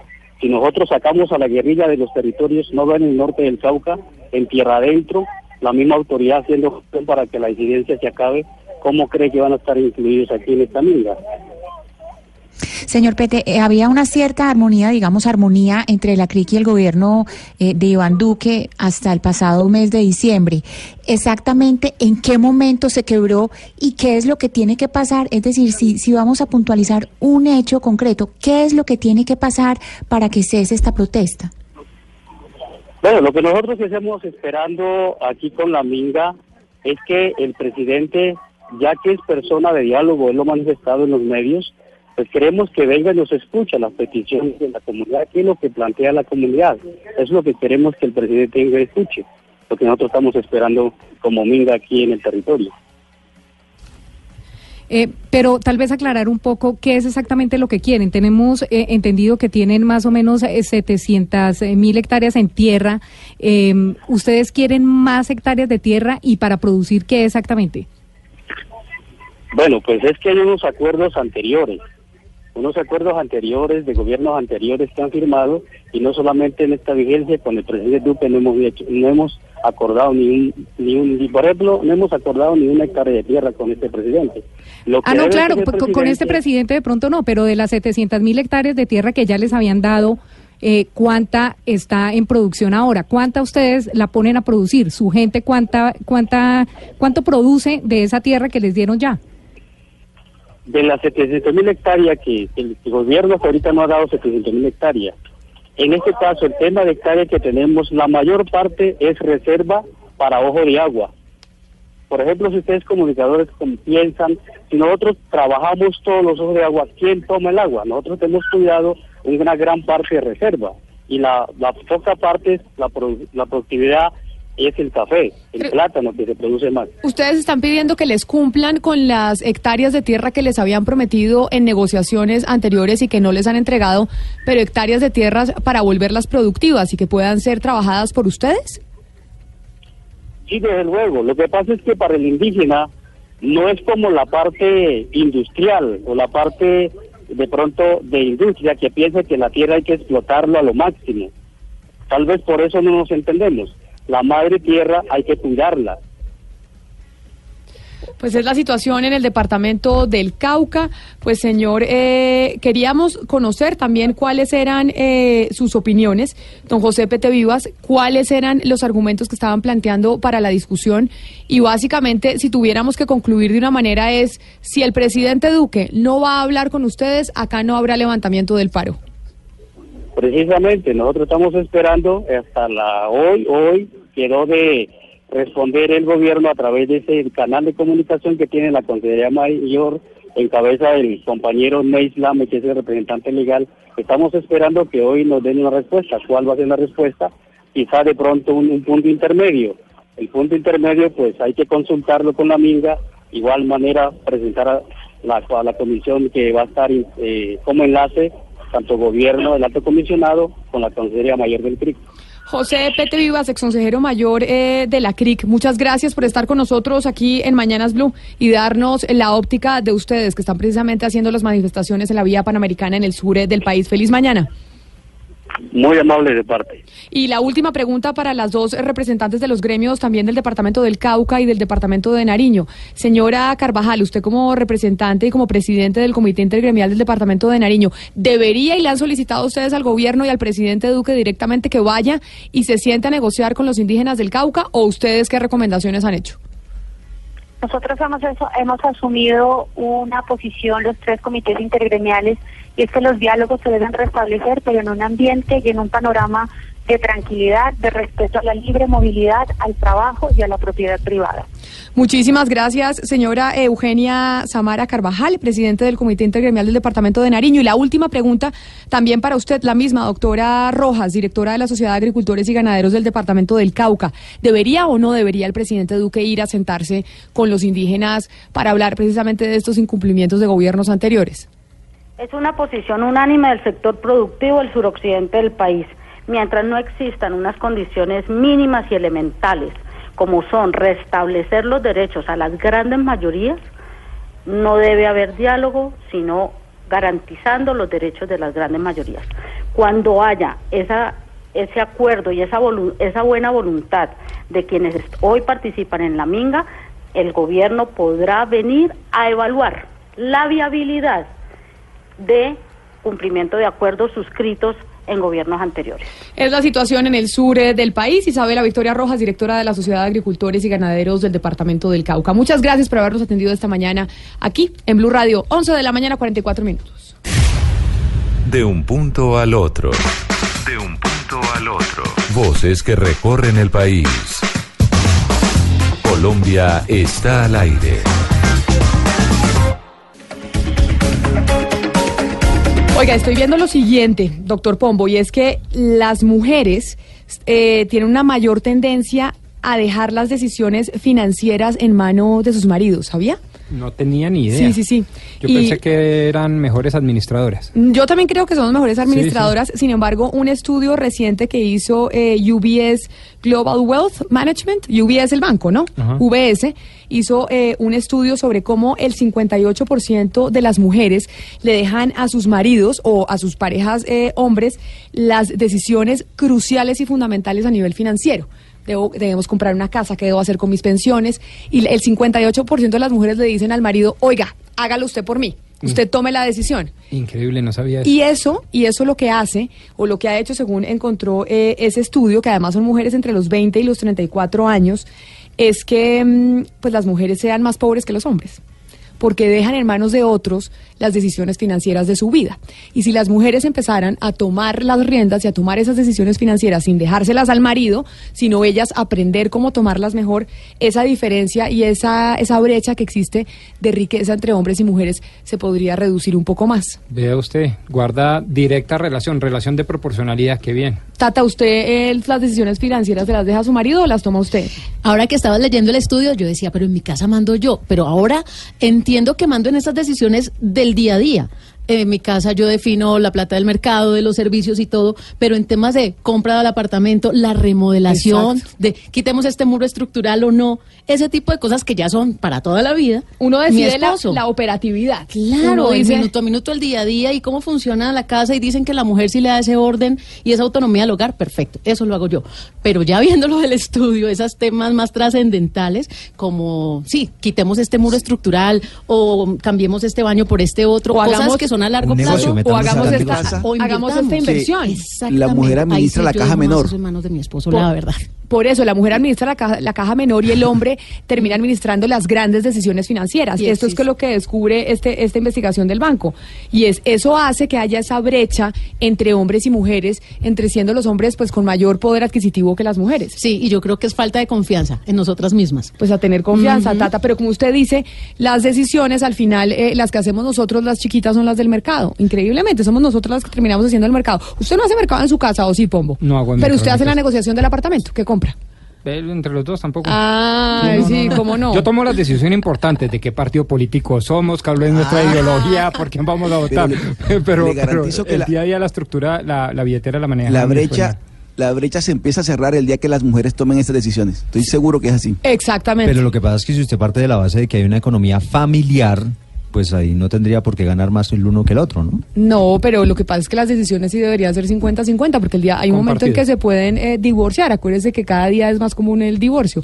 Y muchas mujeres terminan entregando y delegando esas, esas decisiones financieras que nos dejan al final eh, relegadas. Pero mire, en mi casa yo sigo decidiendo el mercado. No mentiras, no es tan cierto. no es tan cierto, no es tan cierto. Pero, ¿se acuerda que hablamos que a mí me gustaba hacer mercado por internet? Sí, claro. Usted sí le gusta, es que usted no lo hace, ¿no? No, no, no, es que a mí no me gusta el mercado mío. ni por Rappi, ni por internet, ni por nada. Es que no me gusta. Pero por internet es que fantástico. No me gusta. Por internet, ¿Usted lo hace por internet, Oscar, o usted también es el que va a la tienda? No, yo voy a la tienda. Ay, no. A mí me encanta hacerlo por internet. Es que Tata nos trae una noticia buenísima. Les tengo una buena noticia a todos los oyentes de Mañanas Blue porque resulta que el éxito ha venido transformándose y tiene una aplicación. La ha lanzado al mercado, es completamente gratis, es una aplicación muy práctica en donde sí, usted va a poder hacer el mercado por internet directamente con el éxito, pero tiene unas cosas maravillosas y eso es justamente lo que yo les quiero contar porque esta aplicación me encantó. Muchas personas disfrutamos de todavía ir al supermercado, pero nos aburre el tema de las filas. Pues con esta aplicación ustedes van a tener la posibilidad de separar su turno en la caja. Ay, no diga. Entonces usted va llegando al, e- a- a- al éxito, al más cercano, y si ya tiene la aplicación del éxito, pues hay una de los servicios que ofrece que es justamente solicita turno en caja. Pero usted también puede pedir, su, si, si es de los míos que lo quiere pedir por internet. Además tiene descuentos. También lo puede pedir por internet. Claro, lo puede pedir. Usted puede programar su mercado. Quiero que me llegue mañana a las 9 de la mañana. Lo puede hacer. Ah, o si quiere pasar, quiero pasar por mi mercado a las 3 de, ta- de la tarde. Lo puede hacer. Y hay unos descuentos especiales para las personas que descarguen esta aplicación, tanto para Android como para iOS.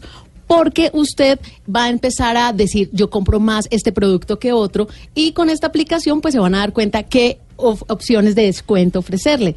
En este momento, por ejemplo, en el caso mío, tengo unos descuentos buenísimos porque a mí me encanta hacer costillitas.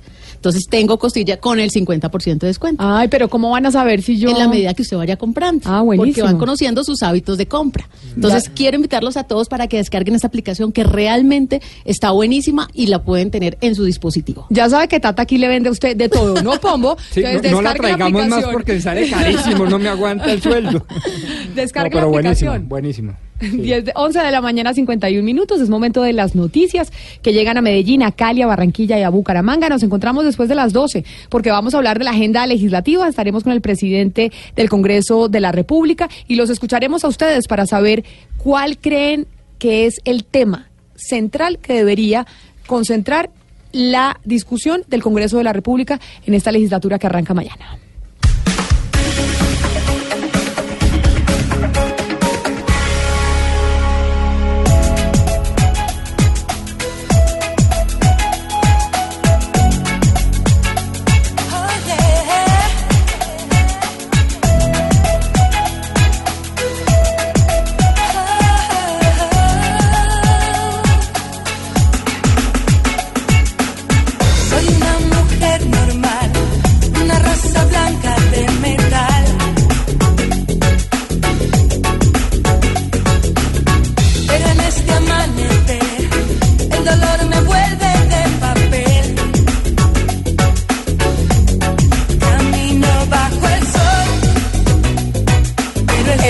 Es un clásico de clásicos que se canta en todos los karaokes o por lo menos en los eh, patrocinados por Camila Zuluaga, señor eh, Gonzalo Liazari, la señora Marta Sánchez con su canción Desesperada.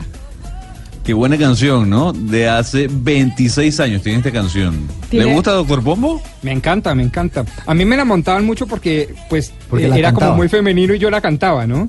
Yo cantaba dos y pues yo de homosexualidad no tengo nada, pero yo cantaba mío Ajá. y esta. Pero y yo- se la montan a uno. Pero mire, eso es típico Ve, de colegio de típico. solo hombres. Sí, ¿Usted sí, de qué sí. colegio es, Pombo? De solo hombres, Gimnasio Campestre de Bogotá. Exacto, es típico bullying de quien dijo que porque no canta una Exacto. canción de una mujer. Regañen, por eso a mis amigos, es, sí, eh, señora. que es homosexual. Ser contaba- homosexual no tiene nada, Pero partamos la de la cantaban Partamos de la base, pero lo que quiero decir yo es que nada que ver y, y a mí me encanta y ¿Pero yo la las cantaban cantaba. en el tono original? No, no. Ah, Pero porque es que no me ya- da- Pago ¿Y qué por pasa? ver. ¿Y qué pasa? No, no, ¿Y no, qué pues, pasa? pues porque me gustaría escucharlo. No, no tiene nada de malo, es que es esa, esa estigmatización, entonces que los hombres tienen que solo cantar cosas rudas y, de, y metal y eso es una cosa no, como de niño ruda no, chiquito. pero pues es que hay una gama de, música muy Ah, o grande. sea, muy Eduardo grande. me lo hubiera montado. O sea, ¿eh? ¿usted sí cree, Eduardo, que hay música que es para hombres y música que es para mujeres? Pues por supuesto, porque ¿Por hay qué? cantantes, pues porque hay cantantes hombres y cantantes No, pero pues es que no todos. No, no, no, no, Pero usted puede hacer una versión esto, masculina, O sea, pues sí. es- él es eh, don, eh, don Eduardo y que en paz descanse don José Galat, pero don Eduardo es un representante del pensamiento de José Galat Oh, eh, en no, esta Cam- mesa a las, a las 11 y 45 de la mañana todos los días. Lo o cual sea, no tiene nada de malo. Don José Galat era un humanista que nunca cogió las armas para hacer un poco, sus radi- ideas. un poco radical, Sí, eso a mí sí. no me gustaba en absoluto, pero era un humanista, pero un que no, educador. no, que no nos digan que entonces hay música para hombres y música para A ver, mujeres. Gonzalo, ¿usted, usted también ha cantado canciones de mujeres? Sí, no, qué horror. Pero por o sea, dígame si ¿Cuál? usted no ha cantado alguna canción de Madonna, por ejemplo, de Janet Jackson, por no, ejemplo, pero de sabe Marta que Sánchez. pensándolo mejor, uno ya con, de pronto con un traguito de más sí puede estar No, cantando pero- la de... ¿cómo No, no, no, no, no, no. La No, de- la- el, el. Popurrí de Pandora. Pero no hay que tener un trago de más. O sea, las mujeres sí podemos cantar Exacto. música de hombres y no pasa nada. Pero No, ustedes pero es que los no es que hombres, algo. si cantan música de mujeres, entonces les hacen bullying y les Pero parece que fíjese es terrible. usted, pero fíjese que usted como mujer pues cantaba esta canción y seguramente se le escucha muy bonito. Claro, claro, pero es que esto... No, yo también la cantaba, se escuchaba horrible, naturalmente, pero me parece chévere. Y no le tienen por qué hacer bullying. Es que fíjese cómo, es que ese pensamiento que Eduardo dice que el machismo no existe todavía, Ay, ese otra. pensamiento de don Eduardo No, que viene y lo manifiesta en la mesa, es que es como si un hombre que cante la- una canción de una mujer como si fuera algo malo.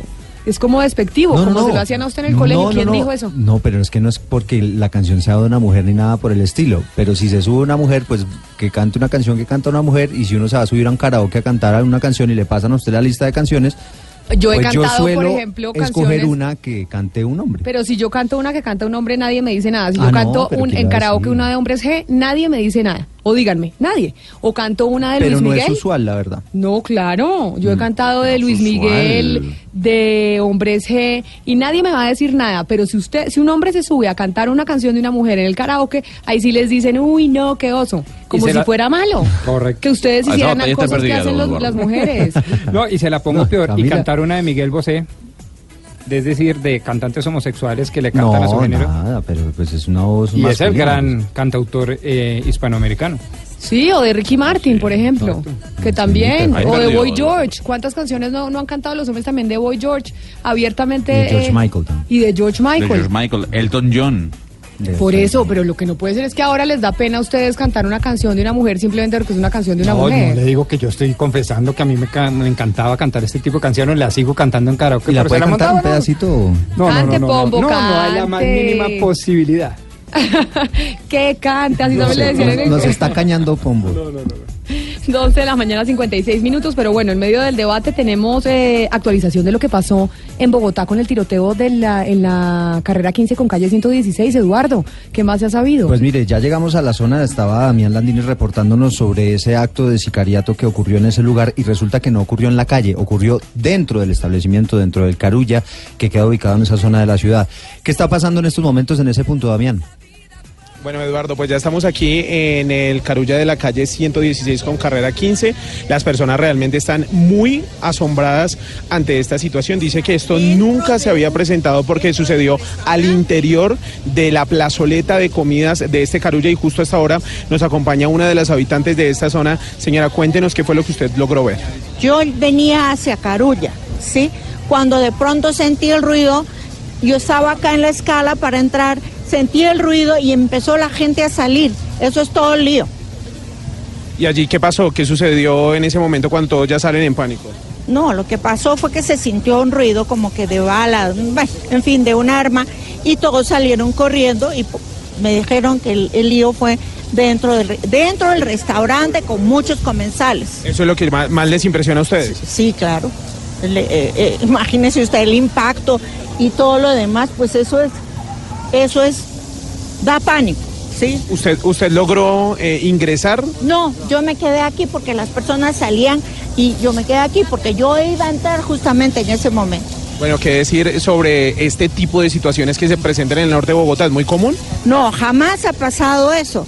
Nunca, nunca se ha visto un lío de estos, ni, ni un atentado, ni nada de eso. Además, esta es una zona tranquila. Señora, muchísimas gracias. Eh, es el relato que nosotros podemos entregar a esta hora. Eh, la verdad, la gente está muy conmocionada. Les cuento que estamos viendo en estos momentos una imagen muy dolorosa. Acaba de llegar la familia de la víctima a este punto eh, en el norte de Bogotá, según una señora de la tercera edad, un joven de aproximadamente unos 22 años. eh, se acaban de enterar de este triste hecho. Eh, les quitaron la vida a uno de sus familiares. Con las personas que hemos logrado hablar, describen que era un señor de aproximadamente unos 52 años de edad, alto, era corpulento y que tenía todos han descrito esa, característica especial y era que tenía varias cadenas en el cuello. Eh, realmente no hemos logrado obtener mayor información de la policía de Bogotá. A esta hora un grupo de la DIJÍN, eh, de criminalística eh, y de la fiscalía pues estarán realizando las respectivas inspecciones. A esta hora la puerta principal de este Carulla de la 116, uno de los supermercados más importantes de esta cadena, pues se encuentra completamente cerrado y pues están es haciendo las verificaciones. Qué fue lo que sucedió, cuáles son los motivos de este ataque sicarial y pues finalmente qué identidad, quién es la víctima, de quién se trata este nuevo hecho violento que le quita una persona la vida en el norte de la ciudad. Camila y Eduardo. Terrible eso que cuenta usted, Damián. Seguimos en contacto con usted para que nos dé más detalles de eso que pasó en el norte de Bogotá. Y precisamente a propósito de supermercados, resulta que en uno de estos establecimientos que queda en el Salitre, el Greco, en el occidente de Bogotá, se metieron los ladrones a robar. Y cuando llamaron a la policía, le respondieron que no tenían personal suficiente para verificar el asunto. Esto parece de Ripley, Luis Fernando Acosta. ¿Esto cuándo pasó? Camila, fue el sábado y justamente es un hecho insólito que les hayan contestado que le pusieran ustedes mismos o lo, bueno, los mismos propietarios del establecimiento su propia seguridad, pues es un hecho bastante molesto, sobre todo para quienes eh, son los dueños y propietarios de este establecimiento con quien estamos a esta hora de la mañana. Doña Eugenia, ¿qué fue lo que les dijo la policía exactamente? Eh, muy buenas tardes. Los policías nos dijeron que ellos no podían hacer nada, que ahí nos tocaría a nosotros poner una reja. Yo les contesté, le dije, pero es que no- esa no es la solución porque una reja, un autoservicio, a mí se me van a bajar las ventas. O que ya tendríamos que conseguir a un celador porque no había otra forma que en que ellos nos, podía- nos puedan hacer, no pueden hacer nada ellos. Juan Sebastián, el, el caso es que la policía a ustedes no les ha podido dar una respuesta. Los han robado ya en tres oportunidades en los últimos tres meses. La respuesta de la policía siempre es la misma. No tenemos policías. Son cuatro policías para nueve cuadrantes. Por cuadrante se deberían, deberían haber dos policías, es decir, 18. Faltan 14 policías y por esa razón nos dicen ustedes deben poner la seguridad. Camila, ¿sabe cuál es, qué es lo que más consternado tiene aquí a los dueños de este establecimiento? Es que a una cuadra se encuentra el fondo rotatorio de la policía, estamos en el barrio Salitre, el Greco, en el occidente de Bogotá, y a cuatro cuadras está la sede de la Dirección Nacional de la Policía. Doña Eugenia, ¿eso a ustedes qué les dice? No, en el fondo rotatorio, la verdad, y nunca se ve un policía para nada. Me imagino que ellos están encerrados en las oficinas, pero acá en la calle yo nunca nos han atendido los las veces que nos han atracado, nunca han nunca hay un policía por acá en el barrio. Eh, como un dato final, eh, Camila, para hace tres años se había instalado un poste aquí nomás en la esquina, desde aquí lo vemos, eh, para ubicar una cámara de seguridad. Esa cámara de seguridad había sido aprobada para instalar desde noviembre del año pasado. En la actualidad solamente está el poste ahí como un monumento y un saludo a la bandera. Estamos en el occidente de Bogotá, Camila, con un hecho insólito. Ponga su propia seguridad porque no hay policías. Sí, insólito lo que usted nos cuenta, Luis Fernando Acosta. Y seguimos en Bogotá, Eduardo, ¿por qué? No, pues imagínese que este fin de semana hubo un caso, así como lo dice Luis Fernando, insólito. De un ¿Otro hombre- caso insólito? Sí, imagínese que este hombre fue, eh, iba en su vehículo y lo inmovilizó la policía. Se lo iban a llevar en una grúa y de repente estos hombres decidieron quemar el carro. Eh, se lo, la grúa arrancó con el carro en llamas y fue cuando iban en la Boyacá, cuando varias personas se percataron de lo que estaba ocurriendo, se bajaron con varios eh, extin- extintores y apagaron el carro finalmente. Pero está con nosotros a esta hora, Camila, el coronel Gustavo Blanco, que es el comandante encargado de la Policía de Tránsito en Bogotá, para contarnos, coronel, buenas tardes, qué pasó con los dueños de ese carro y por qué decidieron quemarlo. Sí, muy buenas tardes. Bueno, básicamente tenemos que la persona que quien conducía este vehículo tiene un registro de infracciones cometidas desde el año 2009. Infracciones cometidas en Suacha, Cibaté, en la ciudad de Bogotá, teniendo una deuda cercana a los 10 millones de pesos en comparendos. Además, en el año 2014 pues se tiene registro que ha prestado servicio también de transporte ilegal de pasajeros, sumado a estas infracciones por no aportar la licencia de conducción. Pero entonces básicamente lo que él dijo es, o el carro no es mío, o no es- o sea, si no es mío, no es de nadie. Y no dejo que se me lo lleven y que lo inmovilicen. Un acto de rebeldía grande. Pero básicamente eso cuando usted lo hace, igual usted tiene que seguir eh, pagando los impuestos y todo lo de su carro. El hecho de que usted lo queme y que el carro se desaparezca no significa que usted pierda las obligaciones tributarias frente al vehículo. Pero temporalmente, hasta cuando usted lo da por, ¿cómo se llama? Pues eh, Pero como es- activo muerto. Pero ese trámite es súper engorroso. Hay una cantidad de gente que dice, oiga, yo ya no tengo ese carro hace mil años, igual tengo que seguir pagando cosas de ese vehículo. No, pero lo grave es que pone en peligro a la ciudadanía por un acto de rebeldía extremo. Es decir, me parece muy bien que usted pueda rebelarse y pues no estigmaticemos ninguna posición personal de nadie, pero obvio, obviamente eso tiene un límite y es el derecho y la seguridad de los demás. Venga, coronel, en este video se veía como cuatro personas llenaron de gasolina el carro y lo prendieron y como dice eh, Pombo, pues puso en peligro a las personas que estaban en ese lugar. ¿Qué va a pasar con esas personas? Bueno, ya se está haciendo un trabajo coordinado con Policía Judicial e Inteligencia para individualizarlos y tomar las acciones legales del caso. Recordar pues que en estas acciones ponen en peligro, como ustedes lo indican, la vida de los demás, de las más personas presentes en el sitio, así como los integrantes de la Policía de Tránsito. Entonces, pues se va a hacer toda la judicialización del caso y las acciones legales porque también causaron daños a la grúa, rompieron los panorámicos, los vidrios y, y, pues la idea es que se responda por ese tema también. Sí, ¿qué, qué conducta ilegal estaba cometiendo este vehículo? ¿Por qué lo iban a inmovilizar? Bueno, este vehículo estaba cometiendo transporte ilegal básicamente no tiene la autorización por el Ministerio de Transporte de realizar ese tipo de, de transporte. Y pues se recuerda que la infracción a esto es inicialmente la suspensión seis meses de la licencia de conducción, si hay reincidencia, estamos hablando de 25 años de suspensión. Pues coronel Gustavo Blanco, comandante encargado de la Policía de Tránsito de Bogotá, muchas gracias por haber estado con nosotros y habernos explicado pues este caso insólito, que es, ¿el carro es mío o no es de nadie? Feliz mañana para usted. Gracias, muy amable. 12 del día, 5 minutos. Temas de seguridad en Bogotá, los que veíamos en este boletín de noticias y pues lo del carro, que el señor lo que me dice, pues no, no Allá se lo doy a nadie. Sí, sí, señor, no se lo doy a nadie. Muy exagerado, muy exagerado. Ya sabe cómo estamos, doctor Pombo, 12 del día, 5 minutos. Nos vamos a conectar con Medellín, Cali, Barranquilla y Bucaramanga.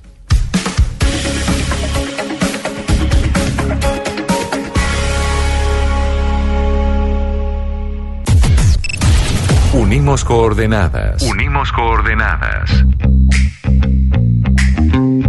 A partir de este momento, nuestra señal se extiende por todo el país. Colombia está al aire. Cuando Colombia está al aire, las preocupaciones de los oyentes también lo están.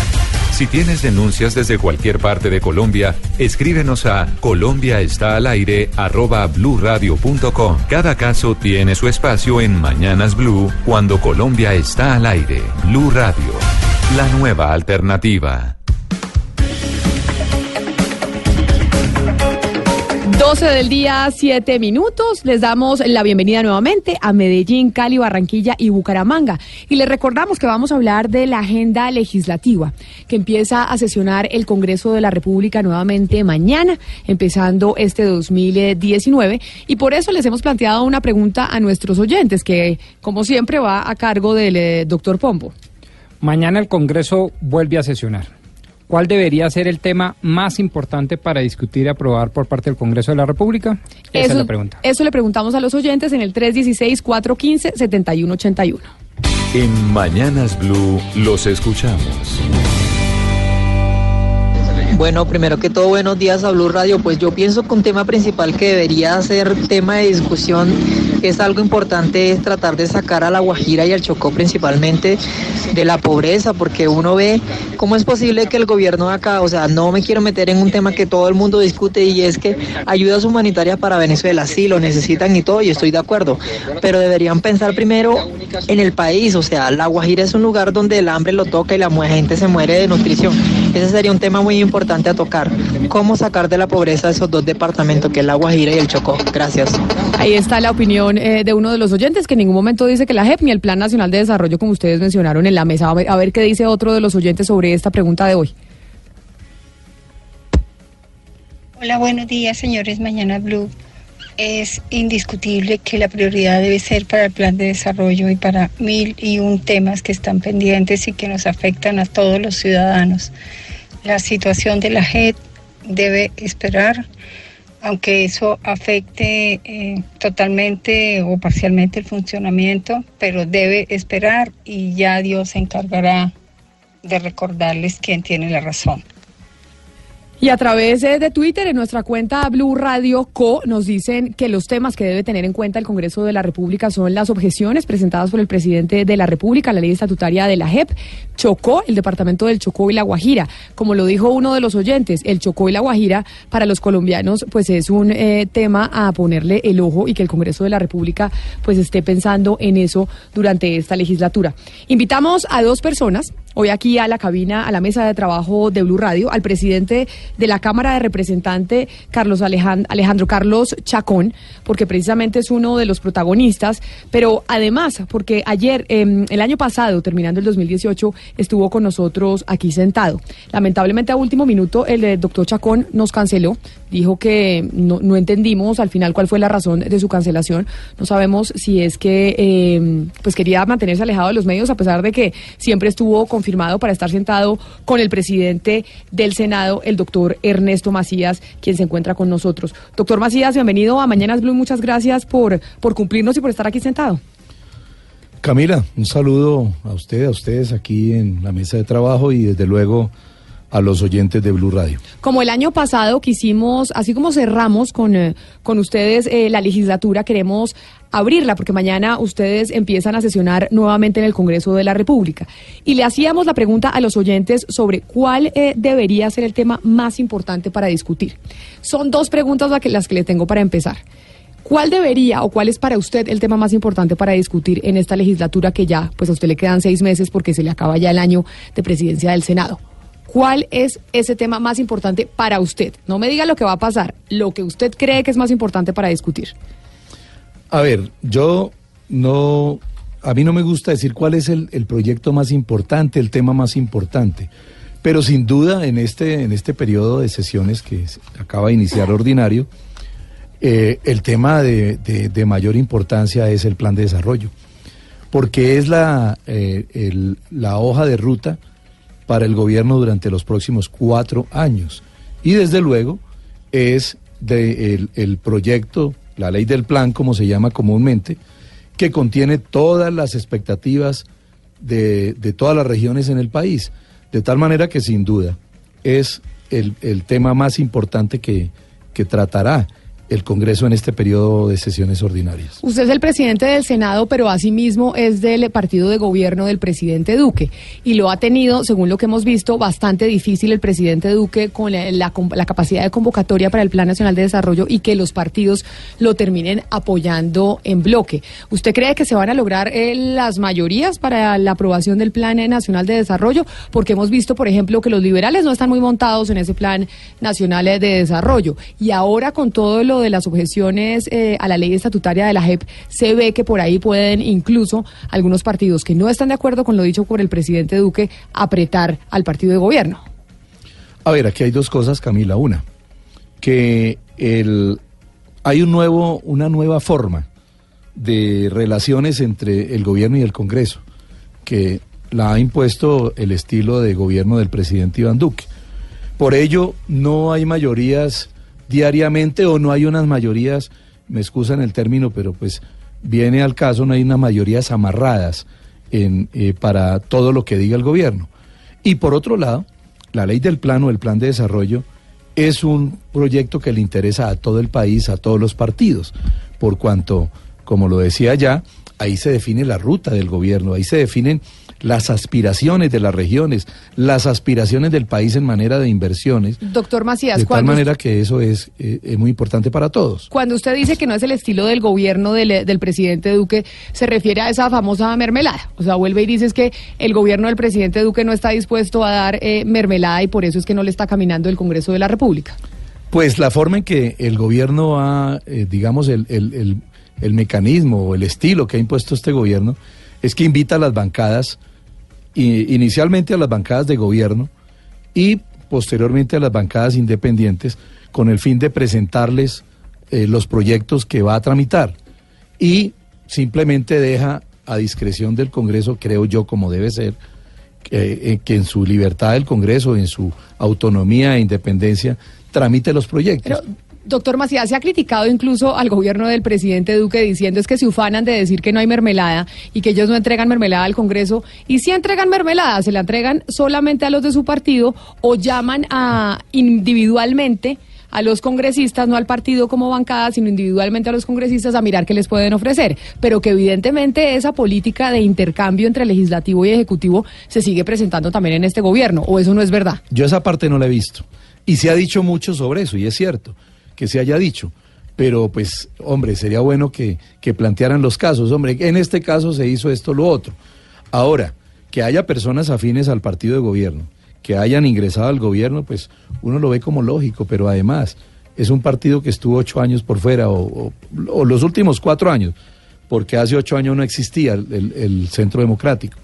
De tal forma que haya amigos que acompañaron al presidente Duque en la campaña, pues eso no, no puede ser, no puede ser extraño y menos que sea nuevo en, en la democracia, de manera que, pero que ya se llame a determinado congresista o determinada bancada para decirle, mire, aquí le doy esto y me vota los proyectos, eso no ocurre. Tan no ocurre que precisamente el gobierno, como ustedes los periodistas lo llaman, no la tiene fácil para pasar los proyectos. Ya ocurrió, ya se vio en el periodo anterior Y seguramente en este se va a ver lo mismo, donde hay discusiones y donde independientemente los partidos, inclusive ni siquiera las bancadas, los partidos se dividen en las bancadas para tomar sus decisiones frente a determinados proyectos. Ahora le pregunto, usted dice, el más importante, yo creo, para mí es el Plan Nacional de Desarrollo. Ahora dígame, ¿realmente qué va a ocupar la agenda ahora que empieza esta nueva legislatura? De verdad, que nos diga, oiga, eh, lo más importante es el Plan Nacional de Desarrollo, pero ¿qué va a ocupar la agenda? Porque uno dice, tenemos hoy marcha en todo Colombia y en diferentes ciudades eh, alrededor del planeta en donde quieren manifestarle al presidente que no están de acuerdo con las, objeción- con las objeciones que le hizo a la ley estatutaria de la JEP. Y creería uno entonces que esas objeciones van a ocupar una parte importante de la agenda en el legislativo. Mire, esa es la sensación que hay, Camila, pero mire, mire lo siguiente. Recordemos esto, el Congreso viene en sesiones extraordinarias y vienen trabajando las comisiones económicas en el plan de desarrollo. Ahora, ¿qué ocurre mañana? Eh, digamos que es la primera sesión ordinaria de este periodo. Lo primero es organizar, eh, los anuncios se van a hacer de los proyectos que están pendientes, pero nosotros no, no nos podemos ocupar del plan de desarrollo en plenaria hasta que no haya aprobación en las comisiones económicas.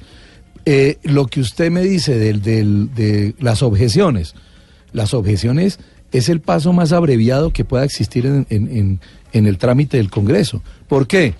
Se nombra una comisión accidental y esa comisión estudia las objeciones y mientras esa comisión estudia las objeciones no interfiere el trabajo de las plenarias. Y posteriormente esa comisión accidental presenta un informe a la plenaria y la plenaria en una votación aprueba o no aprueba la, la- el informe que presente esa comisión.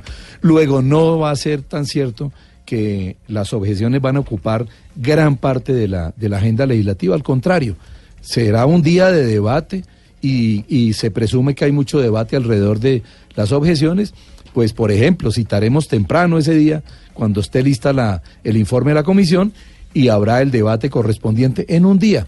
Es decir, la plenaria del Senado, lo digo por el Senado, se va a ocupar un solo día de lo que son las objeciones. Ahora, ayúdenos a entender cómo están las cargas repartidas en los partidos políticos, porque quienes están de acuerdo con esas objeciones que presentó el presidente Iván Duque a la ley estatutaria de la JEP, quienes ustedes están como seguros, partidos y bancadas que las van a apoyar y quienes todavía no sabemos qué van a hacer. No es fácil establecer eso. ¿Por qué? Porque uno oye en los medios de comunicación, yo me entero por los medios, yo no he hablado con las bancadas, a partir de mañana que ya habrá reuniones con los voceros y todo esto, estos temas, pues ya empieza uno como, como a entender para dónde van las bancadas, pero uno oye, inclusive, en una sola bancada oye uno un senador que dice estar de acuerdo y en la misma bancada otro senador que dice no estar de acuerdo. De manera que no es fácil establecer cómo estarían esas cargas para las objeciones. Ahora, eso depende mucho de la discusión que haya al interior de la, de la comisión accidental y desde luego de las discusiones que ellos planteen para en el informe para la plenaria. Pues es que estamos en comunicación con eh, el representante de uno de los partidos que eh, definirá, entre otras cosas, la balanza sobre esas objeciones a la ley estatutaria de la JEP. Nos acompaña hasta ahora el eh, senador Germán Barón Cotrino del partido Cambio Radical. Senador Barón Cotrino, bienvenido a Mañanas Blue, gracias por estar con nosotros.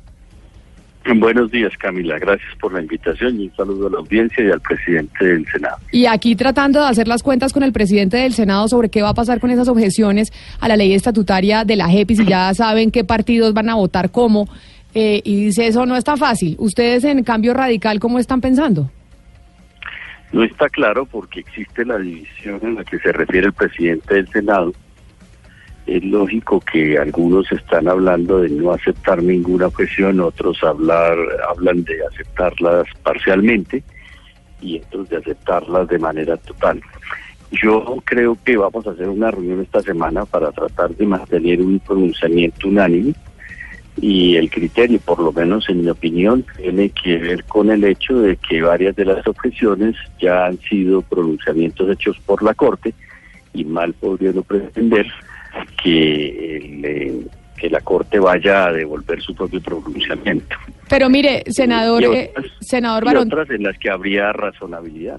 Pero, senador Barón, acá hablando con el eh, presidente del Senado, dice es que hay proyectos en donde como la relación del presidente Duque y del gobierno del presidente Duque eh, no está basada en, eh, en antiguas costumbres, como es, entre comillas, vuélvase a hablar de la mermelada, por eso es que no se tiene un dominio y un control total del Congreso de la República. Estamos hablando que, por ejemplo, partidos como Cambio Radical también están sometiendo a esa relación de la famosa mermelada con, eh, con el gobierno central, si apoya o no esas objeciones? No, no, no tiene nada que ver. Es más, le doy ejemplos claros de lo que hemos venido haciendo. Yo fui ponente de la ley de justicia, coautor, ponente y coautor de eh, la, del proyecto de ley sobre consultas previas. Hubo una serie de observaciones en la reforma tributaria. Existe una propuesta en el tema de la creación del Ministerio de la Familia de la doctora Claudia Rodríguez. Es decir, al margen de cualquier circunstancia de orden burocrático, ha habido por lo menos siete u ocho proyectos de ley de la mayor importancia que ha presentado Cambio Radical y donde no ha condicionado nada para su aprobación, entendiendo que son temas importantes como el de la reforma de consultas previas, el Ministerio de Deportes, todo ese tipo de cosas, y en donde la verdad no se ha llegado a ningún tipo de acuerdo ni de burocrático y hemos presentado y defendido esos proyectos. Ahora, que el Congreso en su leal saber y entender haya tomado la decisión de no aprobarlos, como lo hizo el presidente de la Cámara con la reforma a la justicia, pues es un tema que sí se sale de nuestro control. Pero entonces explíquenos una cosa, ¿de qué depende que en cambio radical se pongan de acuerdo? Ustedes dicen que están divididos, pero ¿van a votar como bancada o no? Vamos a tratar de votar como bancada y yo tengo algunos argumentos de orden jurídico que me parece que son eh, contundentes y esperaría pues que se acojan y si no pues respetar la decisión de la mayoría de la bancada. Pero ¿y eso cuándo lo deciden? Yo creo que tiene que ser esta semana porque el presidente me imagino que pondrá en el orden del día el tema de las objeciones que no ha dejado avanzar la otra agenda para resolverlo de manera rápida, como él lo menciona, y poder adentrarnos en temas como el plan de desarrollo. ¿Usted cuándo va a poner, eh, doctor Macías, en el plan del orden del día el tema de las objeciones? ¿Mañana o cuándo? A ver, ahí son dos pasos, Camila, y un saludo muy especial al senador Germán Barón. Eh, uno es la designación de la comisión. Yo, lo ma- yo mañana la anuncio en la, en la sesión, anuncio la conformación de la comisión. Y se coloca en el, pla- en el orden del día cuando esté radicada, eh, cuando esté radicado el informe de esa subcomisión. Pero entonces usted anuncia mañana la comisión, pero quiere decir que su homólogo en la Cámara de Representantes no creo que vaya, eh, lamentablemente aquí teníamos citado al doctor Chacón, pero no, eh, pero no asistió. Su homólogo también tiene que anunciar esa comisión y probablemente no lo hará porque él quiere esperar una respuesta de la Corte Constitucional. Entiendo que ya la anunció, que anunció esta mañana o hoy, anunció la, la integración de la comisión accidental. Eh, eso por lo menos me informaron, no, no tengo conocimiento oficial sobre ello, pero entiendo que ya la, ya la conformó y la anunció. Y entonces expliquen el, el tema de los tiempos, cómo, cómo están los tiempos para que no sea, porque acá el doctor Pombo nos decía más temprano que no, que él creía que este tema de las objeciones a la JEP no iba a ocupar eh, la agenda legislativa y que esto iba a ser bastante rápido. ¿Eso cree usted también? Yo creo lo mismo. Yo no podría dar días, fechas, porque pues sería irrespetuoso con la comisión que se va a conformar. Pero yo garantizo que va a ser muy rápido. Inclusive vamos a recuperar todo el tiempo que se perdió en la Corte Constitucional. Ahora, y antes de, que, de su pregunta, señor Pombo, me envía María Camila Roda del Servicio Informativo que efectivamente ya está la comisión de la Cámara de Representantes, que está eh, Álvaro Hernán Prada del Centro Democrático, Juanita Gobertus de la Alianza Verde, Carlos ah, Aideila del Partido Liberal, Jaime Felipe Lozada del Partido Conservador, José Daniel López de Cambio Radical, David Racero de la Coalición de los Decentes y John Jairo Cárdenas del Partido de la U, que son esos congresistas de la Cámara de Representantes que van a conformar la comisión accidental en, eh, en, esa, en la Cámara Baja para la Justicia Especial para la Paz. Uy, o sea, eh, quedamos en la Cámara Baja dependiendo de Cambio Radical y de la U por el número de votos así a Pues cuentas de buen cubero, pues. Pues sí, porque mire, está del Centro Democrático Álvaro Hernán Prada, Sí. Juanita Gobertus de la Alianza Verde, Esa vota negativo. eh, del Partido Verde, del, eh, del Partido Liberal. Carlos Aideila del Partido Liberal, que también vota negativo. Sí. Jaime Felipe Lozada del Partido Conservador. José Daniel López de Cambio Radical y David Racero de la coalición eh, de Decentes. Y John Jairo Cárdenas del Partido de la U. Entonces, sabemos que verdes y liberales votan que no. Sabemos que el Centro O sea, Democrático van a quedar vota que sí. 4-3 en el mejor de los casos, es decir, si la U y Cambio Radical vota a favor en esa comisión accidental. Una primera pregunta, senador Macías, y con el- la venia suya, eh, Camila, es si eh, las comisiones accidentales eh, sacan un informe negativo, ¿eso significa que no se, le dé tra- no se le da trámite en la plenaria o se vota sobre ese informe negativo si lo acogen o no?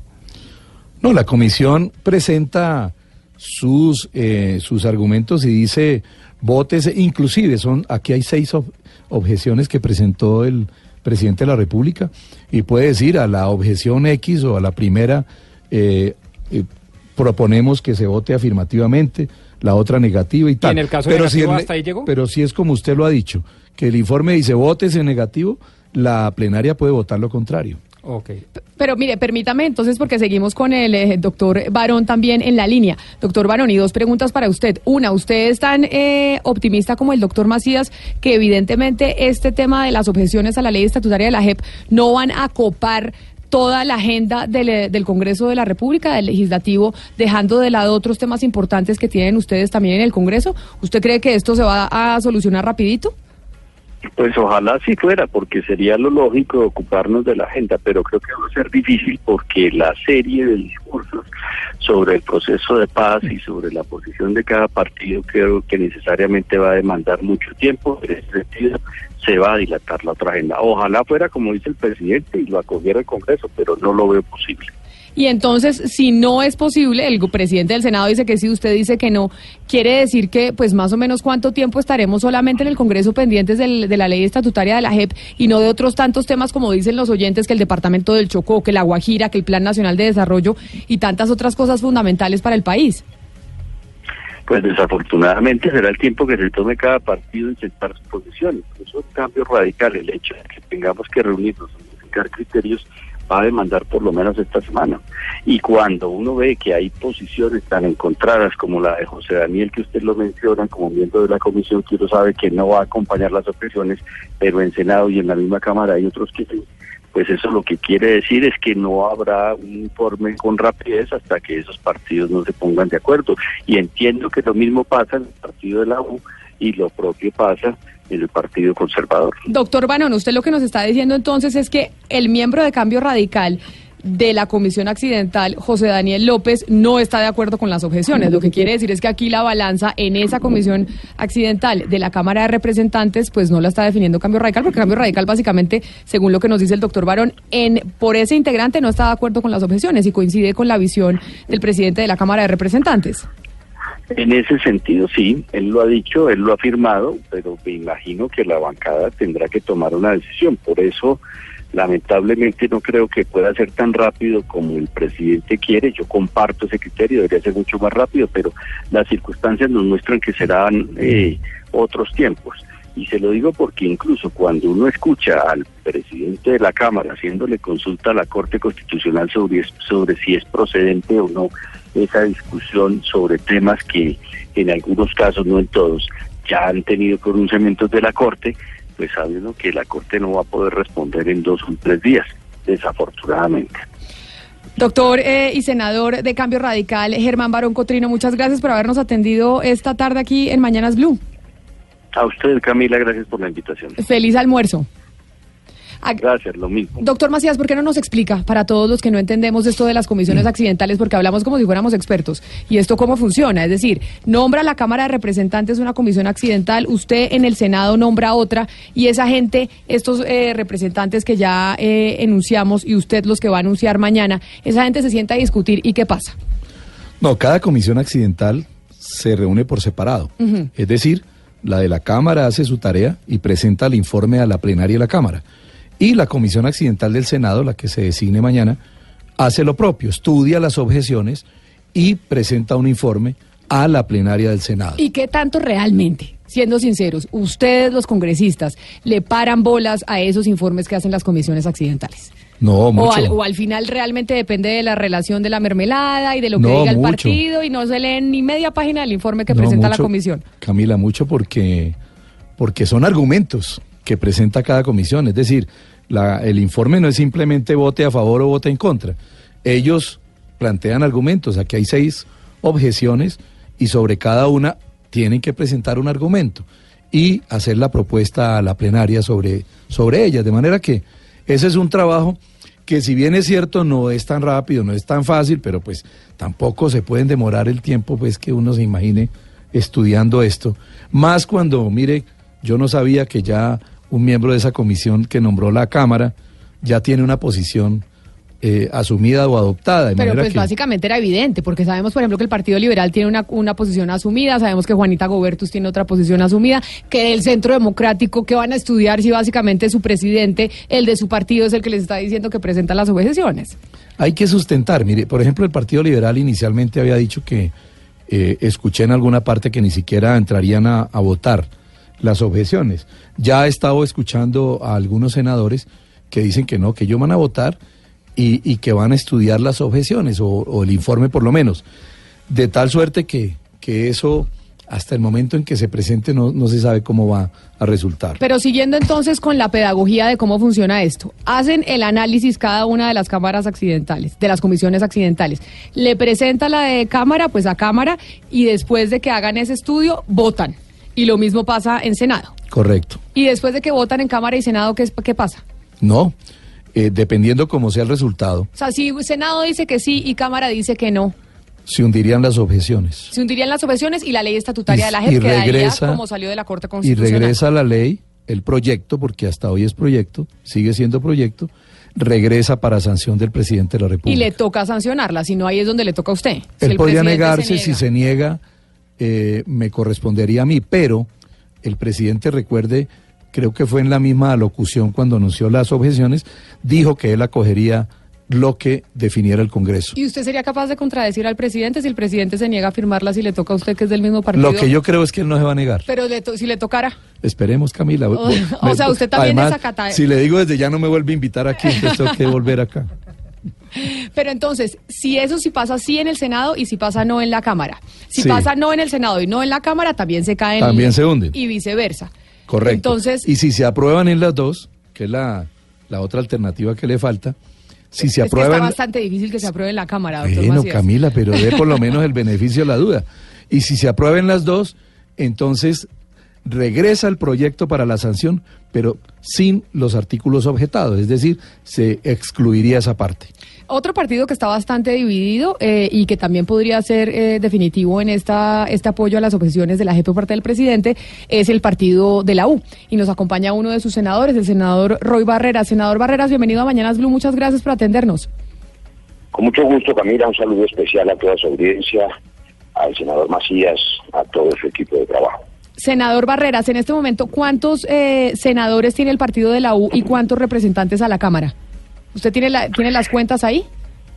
Eh, sí, señora, en el Senado, 14 senadores, de los cuales 11 la semana pasada han manifestado su intención de acompañarnos en negar las objeciones. Tenemos mañana una reunión de bancada y en la mañana a la que va a acudir la ministra del Interior, entiendo que también el doctor Miguel Ceballos, hemos invitado también al doctor Humberto de la Calle y a la presidenta de la JEP, a petición de algunos colegas senadores para escuchar los detalles jurídicos de este asunto e inmediatamente votar. Sin embargo, escuchándola ahora, Camila, permítanme hacer un par de precisiones. A Yo ver. estoy seguro que el, par- el partido de la U va a, a negar las objeciones, pero ¿por qué razón las negamos? En primer lugar, porque estas objeciones lo son a una sentencia de la Corte Constitucional, que es corte, que es una cosa juzgada constitucional. Y esto, aunque es un asunto relativamente complejo, seguramente para algunos oyentes, se traduce en este, en este acerto. En las sociedades hay un árbitro más alto, que es la Corte Constitucional, cuando el Congreso y el Gobierno no se ponen de acuerdo sobre cualquier asunto. Si el árbitro decide en un partido de fútbol expulsar a un jugador o anular un gol, y el árbitro es desconocido, es el caos en el partido. Eso pasa en el Estado de Derecho.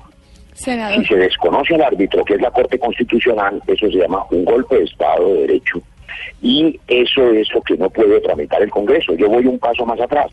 Nosotros hemos enviado una carta, que han enviado otras, porque creemos que el Congreso no puede tramitar estas objeciones que son a un fallo de la Corte Constitucional y no a, al articulado porque se extralimitan sus funciones el senador o la mesa directiva que tramite tales asuntos claramente inconstitucionales. Senador Barreras, esa es cada una de las posiciones y las posturas y los análisis jurídicos que hacen cada una de las bancadas.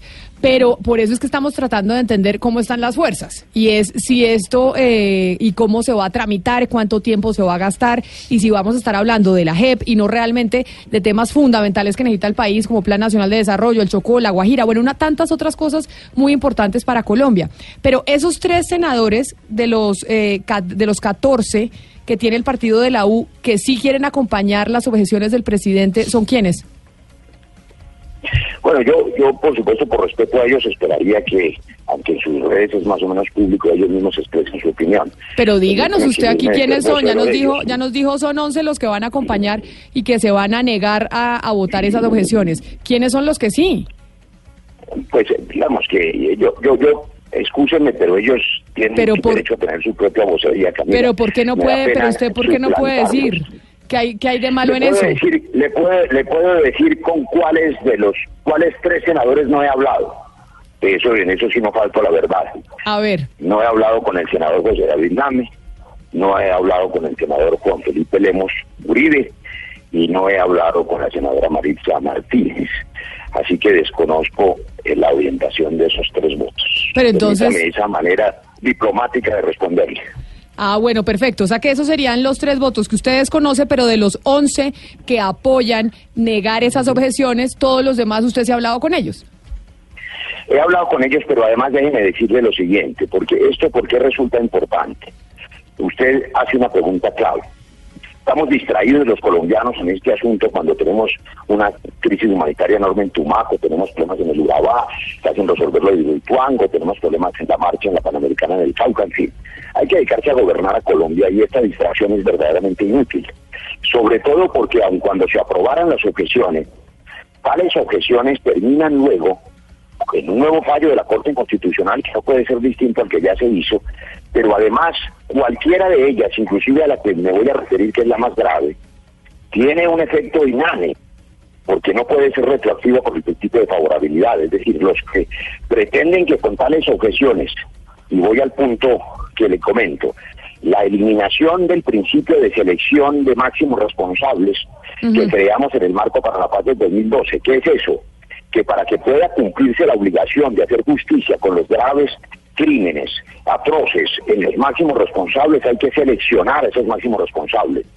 Lo contrario, habría que abrir juzgamiento por 500 mil noticias criminales, no estoy inventando las cifras, son cifras de la Fiscalía, y tardaríamos 100 años en juzgar y castigar a todos los guerrilleros rasos, policías y soldados rasos sin principio de selección, Senador el colapso del sistema judicial implicaría impunidad. Senador- Permítame, deme 20 segundos, Camila, porque esta es la nuez del asunto. Deme 20 segundos. El segundo efecto perverso y el más grave de las objeciones en este punto es que, aunque no tengan efectos jurídicos, envían un mensaje de inseguridad jurídica a las bases que estimulan las disidencias. Y estimular las disidencias es perverso porque eso sí va al corazón del proceso de paz. Pero ya para despedirlo, usted nos acaba de dar las fuerzas en el Senado, pero ¿tiene información sobre las fuerzas en la Cámara o ahí no, no tiene tanto detalle? No tengo tanto detalle, pero estoy mucho más tranquilo porque como usted ya ha advertido, la Cámara va a negar las objeciones, no solamente porque esa es la voluntad de la mayoría de los representantes del Partido de la U, sino también del Partido Liberal y de la inmensa mayoría de las fuerzas que allí están. Yo creo que en la Cámara eh, las objeciones no están. Lo que me preocupa es que tengo una lectura distinta a la del senador Macías y mi lectura es la del artículo 200 de la Constitución. Me preocupa que si una Cámara las aprueba y la otra las niega, el proyecto se archiva, tal como ha notificado el propio secretario general del Congreso, Gregorio El Hash, en un comunicado pedagógico, de suerte que es posible que se hundiera toda la ley estatutaria si el Senado eh, la aprobara eh, negándola a la Cámara. Yo espero que el Senado también negue las subvenciones, cerremos este capítulo, dejemos a la gente trabajar, respetemos el derecho de las víctimas y que y que dediquemos a gobernar y a resolver los demás problemas de Colombia en lugar de seguir mirando hacia atrás. Senador Roy Barreras, muchas gracias por estar con nosotros aquí en Mañanas Blue. Feliz tarde. Gracias, buena tarde para todos. Muy amable. Pero entonces, mire, eh, presidente Macías, si nos da tres nombres el senador Roy Barreras del partido de la U, que no están con los 11 senadores que van, que están en contra de las objeciones del presidente Iván Duque a la ley estatutaria de la JEP, quiere decir que eso que yo le estaba diciendo, que, que la mermelada con eh, no a partido, sino a congresista uno a uno, sí puede estar funcionando? No, mire Camila, yo, yo no voy a entrar en la discusión de, de quiénes sí, quiénes no, pero yo quiero decirle lo siguiente. Podría decir que de, de cuatro o cinco partidos, senadores me han llamado para pedir que los incluya en la comisión o en la, sub- en la comisión accidental. Y me dicen cosas, algunos, pero yo no quiero entrar en ese detalle. Quiero No, aclarar. pero no nos venga a decir, o sea, acá usted nos está diciendo que hay partidos que han dicho públicamente que no están de acuerdo con los las que han dicho públicamente. Ah, o sea, usted ha dicho, hay algunos que internamente me dicen, yo sí estoy de acuerdo con las objeciones No, del que quieren presidente estar en, las, Duque". en la comisión accidental. ¿Y eso qué significa? No sé, eh, eso eh, póngale, póngale ahí cualquier imaginación. Yo quiero aclarar lo del artículo 200 de la ley quinta. Eso es muy cierto, el artículo 200 de la ley quinta dice que si las objeciones no se aprueban, se hunde todo el proyecto. Que es lo que decía el, eh, el senador Roy Barreras. Sí, pero es que seguramente el senador no ha leído la jurisprudencia de la Corte sobre este aspecto. Hay tres fallos de la Corte Constitucional que eh, aclaran ese, ese artículo. Dice que no se puede tomar, en otras palabras, lo digo yo, que no se puede tomar literalmente lo que dice el artículo 200. Y que, dice la Corte, no es justo que un proyecto de ley, por ejemplo este, que tiene 159 artículos, por seis obje- objetados, se hunda la- el, el- el proyecto completo. Pero al final estas diferencias jurídicas, eh, Pombo, las, las dirime la Corte Constitucional. O sea, al final volvemos a ese mismo árbitro rector que tenemos, que es la Corte Constitucional, porque acá tenemos diferentes posturas jurídicas, pero alguien tiene que decir quién tiene la razón. Y quien dice eso es la Corte. Pues no necesariamente dependiendo, perdón, dependiendo del escenario. Si el escenario queda en sede exclusivamente del O sea, Congreso. todo mijo, estaba malito. Sí. ¿Quiere agua? Tome agua, tranquilo. sí, porque... Pues que usted me pone nerviosa con esas preguntas tan difíciles al aire. No, mentiras, mire. Depende. Si el escenario es que se lleve el proyecto de ley estatutaria a la Corte por cualquier razón, obviamente ella será No, no, el no, juez pero, espere, arbitral. pero lo que yo le digo es lo no, no, siguiente. es que las objeciones, es que ese es el punto. Usted me está diciendo quién termina tomando la última palabra. No, pues por, con la diferencia que decían que planteaba una cosa Roy Barreras y otra cosa plantea el presidente del Senado. Y es, si se, si, si se niegan las objeciones, se cae la ley estatutaria en su totalidad. Tiene una visión el presidente del Senado, el doctor Macías, y otra visión distinta, por ejemplo, el partido de la U en cabeza de Roy Barreras. ¿Quién dirime eso? Pues la Corte Constitucional. Pero ¿cómo va a llegar a la Corte Constitucional? Pero ¿quién define entonces? El Congreso. No es que el Congreso tiene sus competencias y sus competencias tienen dos grandes pilares, unos de conveniencia y otros de juridicidad. Y el Congreso puede decir perfectamente, oiga, a mí me parece que lo que debemos aplicar es la jurisprudencia reiterada de la Corte Sí, Constitucional y, y en llega un relación con el ciudadano, artículo. un ciudadano preocupado y demanda ante la Corte. Entonces no, la no, Corte porque ya viene y sufrió, revisa. no, porque la esa ley ya sufrió un control previo y automático. o sea, no, pero no su- las objeciones. No importa. Pero no las objeciones. no, la corte, un, un ciudadano puede llegar a demandar y dicen aquí. Pero ¿cuál, ¿cuál demanda sería, por ejemplo? Por ejemplo. ¿Una inconstitucionalidad? Pues sí. Porque la Corte tiene dos vías para asumir Porque, competencia, una tutela o una inconstitucionalidad. Pero supongamos que en la corte el, el doctor Macías tiene una posición y el doctor Barreras tiene otra. Y resulta que, la, que el Congreso de la República opta por la eh, posición del doctor Macías porque él es el presidente del Congreso de la República. Ahí un ciudadano preocupado puede decir, oiga, aquí se equivocaron, porque es que aquí esta no, era la, esta no era la interpretación de la ley que se tenía que hacer. ¿Quién dirime eso? ¿La Corte Constitucional o quién? Pero ¿cómo llega a la Corte? Es que es un tema de trámite, es que un ciudadano puede pensar lo que quiera y puede pretender lo que quiera, pero para eso hay un procedimiento con unas acciones, salvo que meta una tutela diciendo que hubo un una violación al procedimiento administrativo o legislativo, qué sé yo, que la, que, que la veo difícil, ese tema no es tan fácil. Es que, repito, a nosotros nos da susto creer que ciertas autoridades, en este caso el Congreso de la República, puede fundamentar sus decisiones en juridicidad, interpretar la Constitución y las propias leyes. Dentro de esa es la ley orgánica del Congreso, la ley quinta. Y ellos tienen esa competencia. A partir del 135 constitucional está. Y ellos pueden decir, oiga, por estas razones no aprobamos esas objeciones o por estas sí aprobamos esas objeciones. Unas por las cuales Claro, no aprueban si es precisamente porque se caería toda el- la ley. Si un Es válido. ciudadano de a pie cree que ese trámite es inconstitucional, sí lo puede demandar ante la Corte. Yo- Porque entonces quiere decir que el, que el Congreso de la República podría cometer cualquier cantidad de irregularidades sin que nadie pueda por lo menos pedirle a un ente adicional que revise si lo hicieron bien o lo hicieron mal. Camila Que y conteste el presidente. En ese No, es que caso, yo creo que el presidente es piensa como usted. De la única, no, no, no, es que no, yo no, no. es porque esté pensando Mire, como el presidente, estoy pensando con la juridicidad. Y es que, Esto- repito, nos da susto que el Congreso pueda tomar decisiones con interpretación y con apego a la Constitución e interpretación de la Constitución y la ley. Y la Constitución los obliga a tomar ese tipo de decisiones. Luego, no todo tiene que llegar a la Corte Constitucional y mucho menos cuando no hay el camino procesal para llegar, es decir, no está la acción.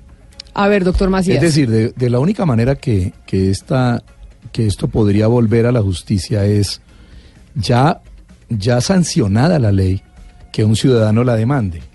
Eso es muy distinto. Pero mientras tanto, mientras tanto no.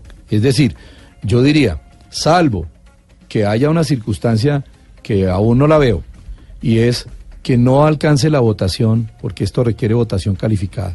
¿Qué significa? Que 50% más uno de los miembros de los cada integrantes de cada una de las, de, la de, las, de las corporaciones. Salvo eso, de todas maneras, la, el proyecto vuelve a sanción presidencial.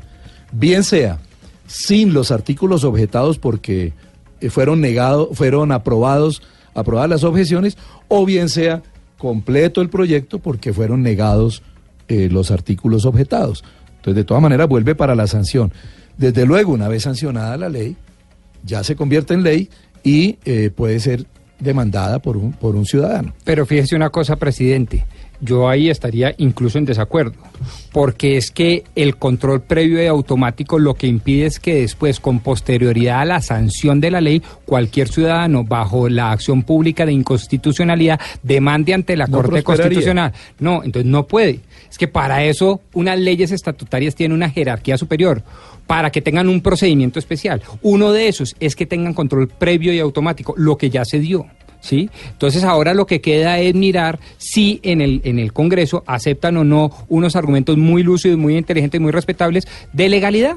Pues vamos a ver qué piensa el Partido Conservador, porque nos está, nos acompaña también en la línea Jaime Felipe Lozada, que es representante a la Cámara por ese partido y que además hace parte de la comisión accidental nombrada por el presidente de la Cámara Baja, Alejandro Carlos Chacón. Representante Lozada, bienvenido a Mañanas Blue. Un saludo muy especial para usted, para la mesa de trabajo y para el doctor Ernesto Macías. Un saludo muy especial. El Partido Conservador acompañó el proceso de paz durante el gobierno del presidente Juan Manuel Santos.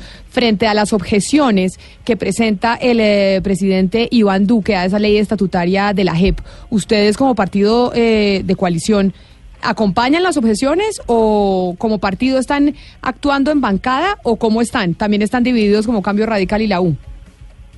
Camila, quisiera hacer eh, varias precisiones o una precisión especial. Eh, no todos los conservadores acompañamos las negociaciones eh, paz del doctor Juan Manuel Santos con las FARC. En mi calidad de víctima de las FARC, fui eh, muy radical en algunas posiciones con referencia a esos acuerdos y fuimos críticos en muchos aspectos del mismo proceso, además o al igual que otros colegas. Eh, para responderte tu pregunta, hoy podríamos decir que el Partido Conservador como bancada acompañará las objeciones presentadas por el señor presidente Iván Duque de la ley estatutaria de la JEP. Nosotros vamos a acompañar con determinación eh, dichas objeciones en el Congreso de la República. La bancada del Partido Conservador en la Cámara y en el Senado, es decir, todo el partido está acompañando las objeciones. todo el partido estaría acompañando las objeciones. En la Cámara he hablado con varios colegas eh, y todos han manifestado su voluntad de hacerlo, tanto así que la semana pasada, antes de la locución presidencial del doctor Iván Duque, nosotros firmamos un comunicado, varios congresistas, senadores y representantes, pidiéndole al señor presidente que se objetara eh, la ley estatutaria de la Justicia Especial de Paz. Es decir, vamos a acompañar dichas objeciones eh, en el Congreso de la República. Pero usted me dice y me pone un condicional del estaría. Estaría, es que usted está completamente seguro de que toda la bancada del Partido Conservador, tanto en Senado como en Cámara, están acompañando las objeciones del presidente. Sí, estamos convencidos de que así será, Camila, que la Cámara y la, el Senado, el Partido Conservador, acompañará dichas objeciones. Pues representante Jaime Felipe Lozada, representante del Partido Conservador, muchas gracias por habernos atendido. A usted, Camila, muchas gracias. Feliz tarde. 12 del día, 49 minutos. Doctor Macías, entonces, pongámosle tiempos a esto de la JEP, porque tanto el eh, senador Roy Barreras como el senador Germán Barón, eh, Cambio Radical y Partido de la U han dicho que no están tan optimistas como usted, que por lo menos cada partido tendrá que tomarse esta semana para discutir. Quiere decir que primera semana del Senado vamos a estar hablando del tema de la JEP. ¿Cuánto tiempo le da usted a que salgamos de este lío? Pero a ver, Camila, una cosa es que la comisión o las comisiones se tomen su tiempo para estudiarla, que no afecta, como lo decía, el trabajo de las plenarias. Las plenarias continuarán y mañana, por ejemplo, la plenaria del Senado va a anunciar los proyectos que tenemos pendiente, eh, es decir, una agenda. Y el miércoles, por ejemplo, habrá agenda de- del Senado en la plenaria con unos, con unos proyectos para la discusión. ¿Cuándo se vuelve a tocar este tema de la JEP en la plenaria del Senado? Cuando se presente el informe. Cuando se presente el informe, vamos a, agendarlo en el orden del día y habrá un día de discusión. Claro, muchos discursos, como ya bien lo decía alguno de los que de los congresistas que, que hemos escuchado. Pero será un día en que habrá discusiones, tendremos tiempo para ello, es decir, se, establece, se establecerá un tiempo para las intervenciones, los voceros, qué sé yo, eso lo iremos a mirar.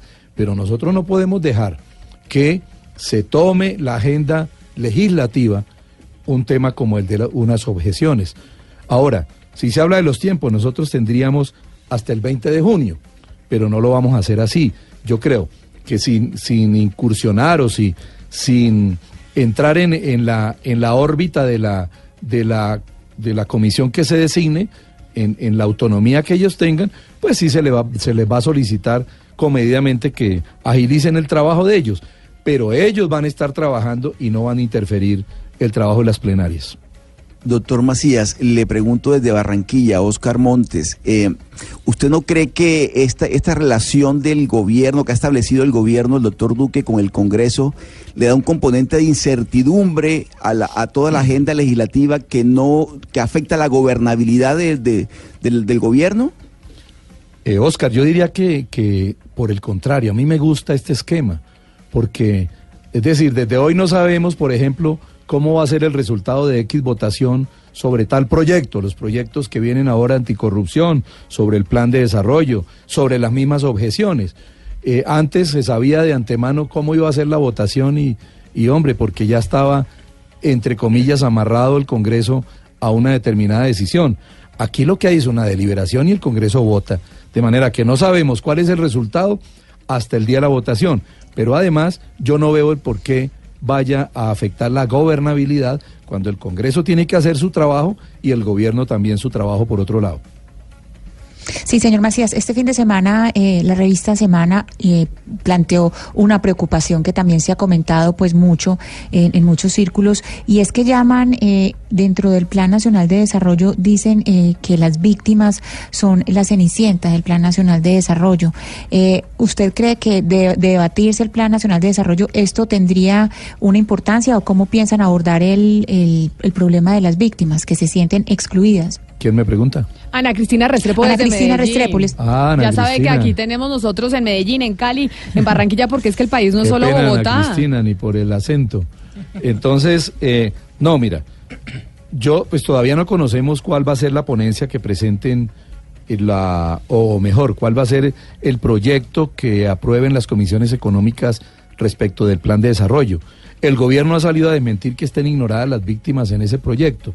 Yo diría que una vez se presente o se apruebe en las comisiones económicas, pues conocemos por lo menos en la, en la primera instancia que es esta, en qué queda el tema de las víctimas respecto del plan de desarrollo. Pero pues Eh, señor la idea Macías, es no, pero- no pero- ignorarlo.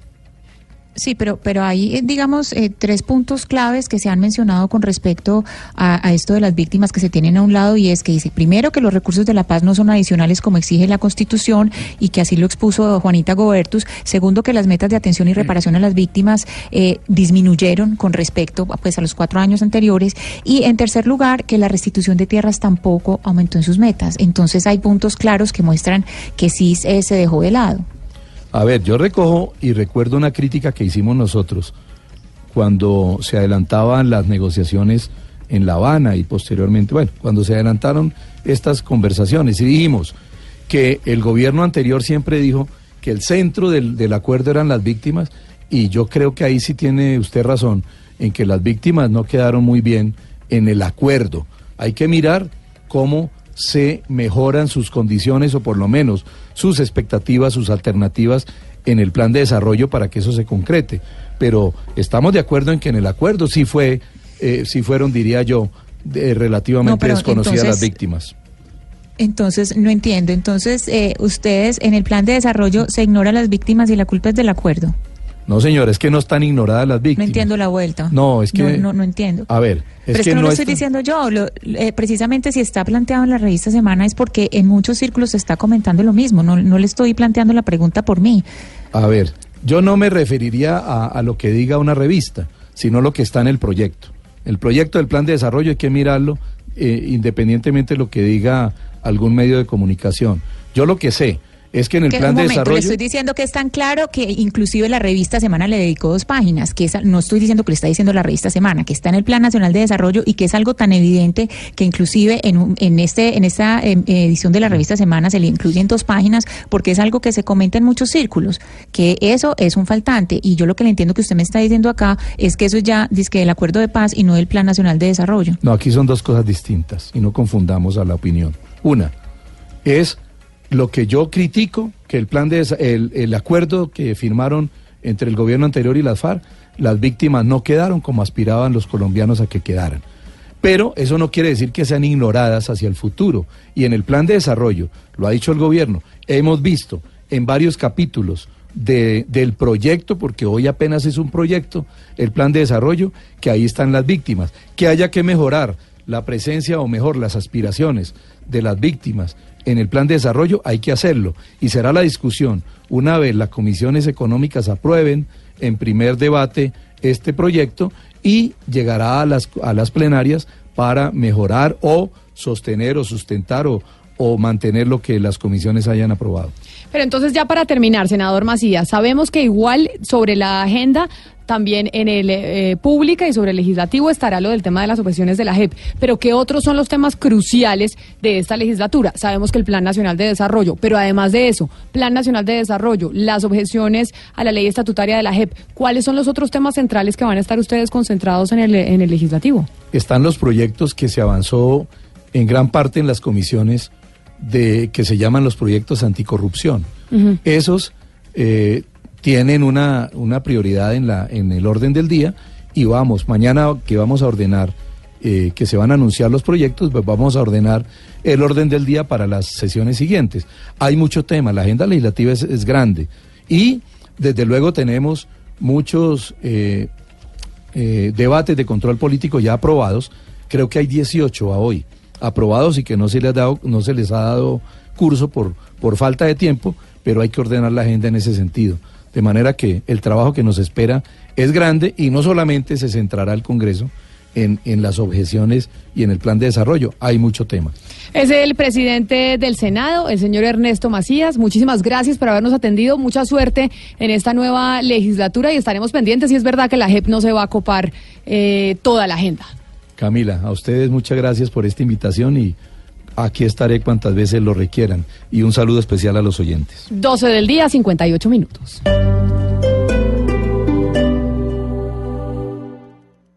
Esta es Blue Radio. Sintonice Blue Radio en 89.9 FM y grábelo desde ya en su memoria y en la memoria de su radio. Blue Radio, la nueva alternativa.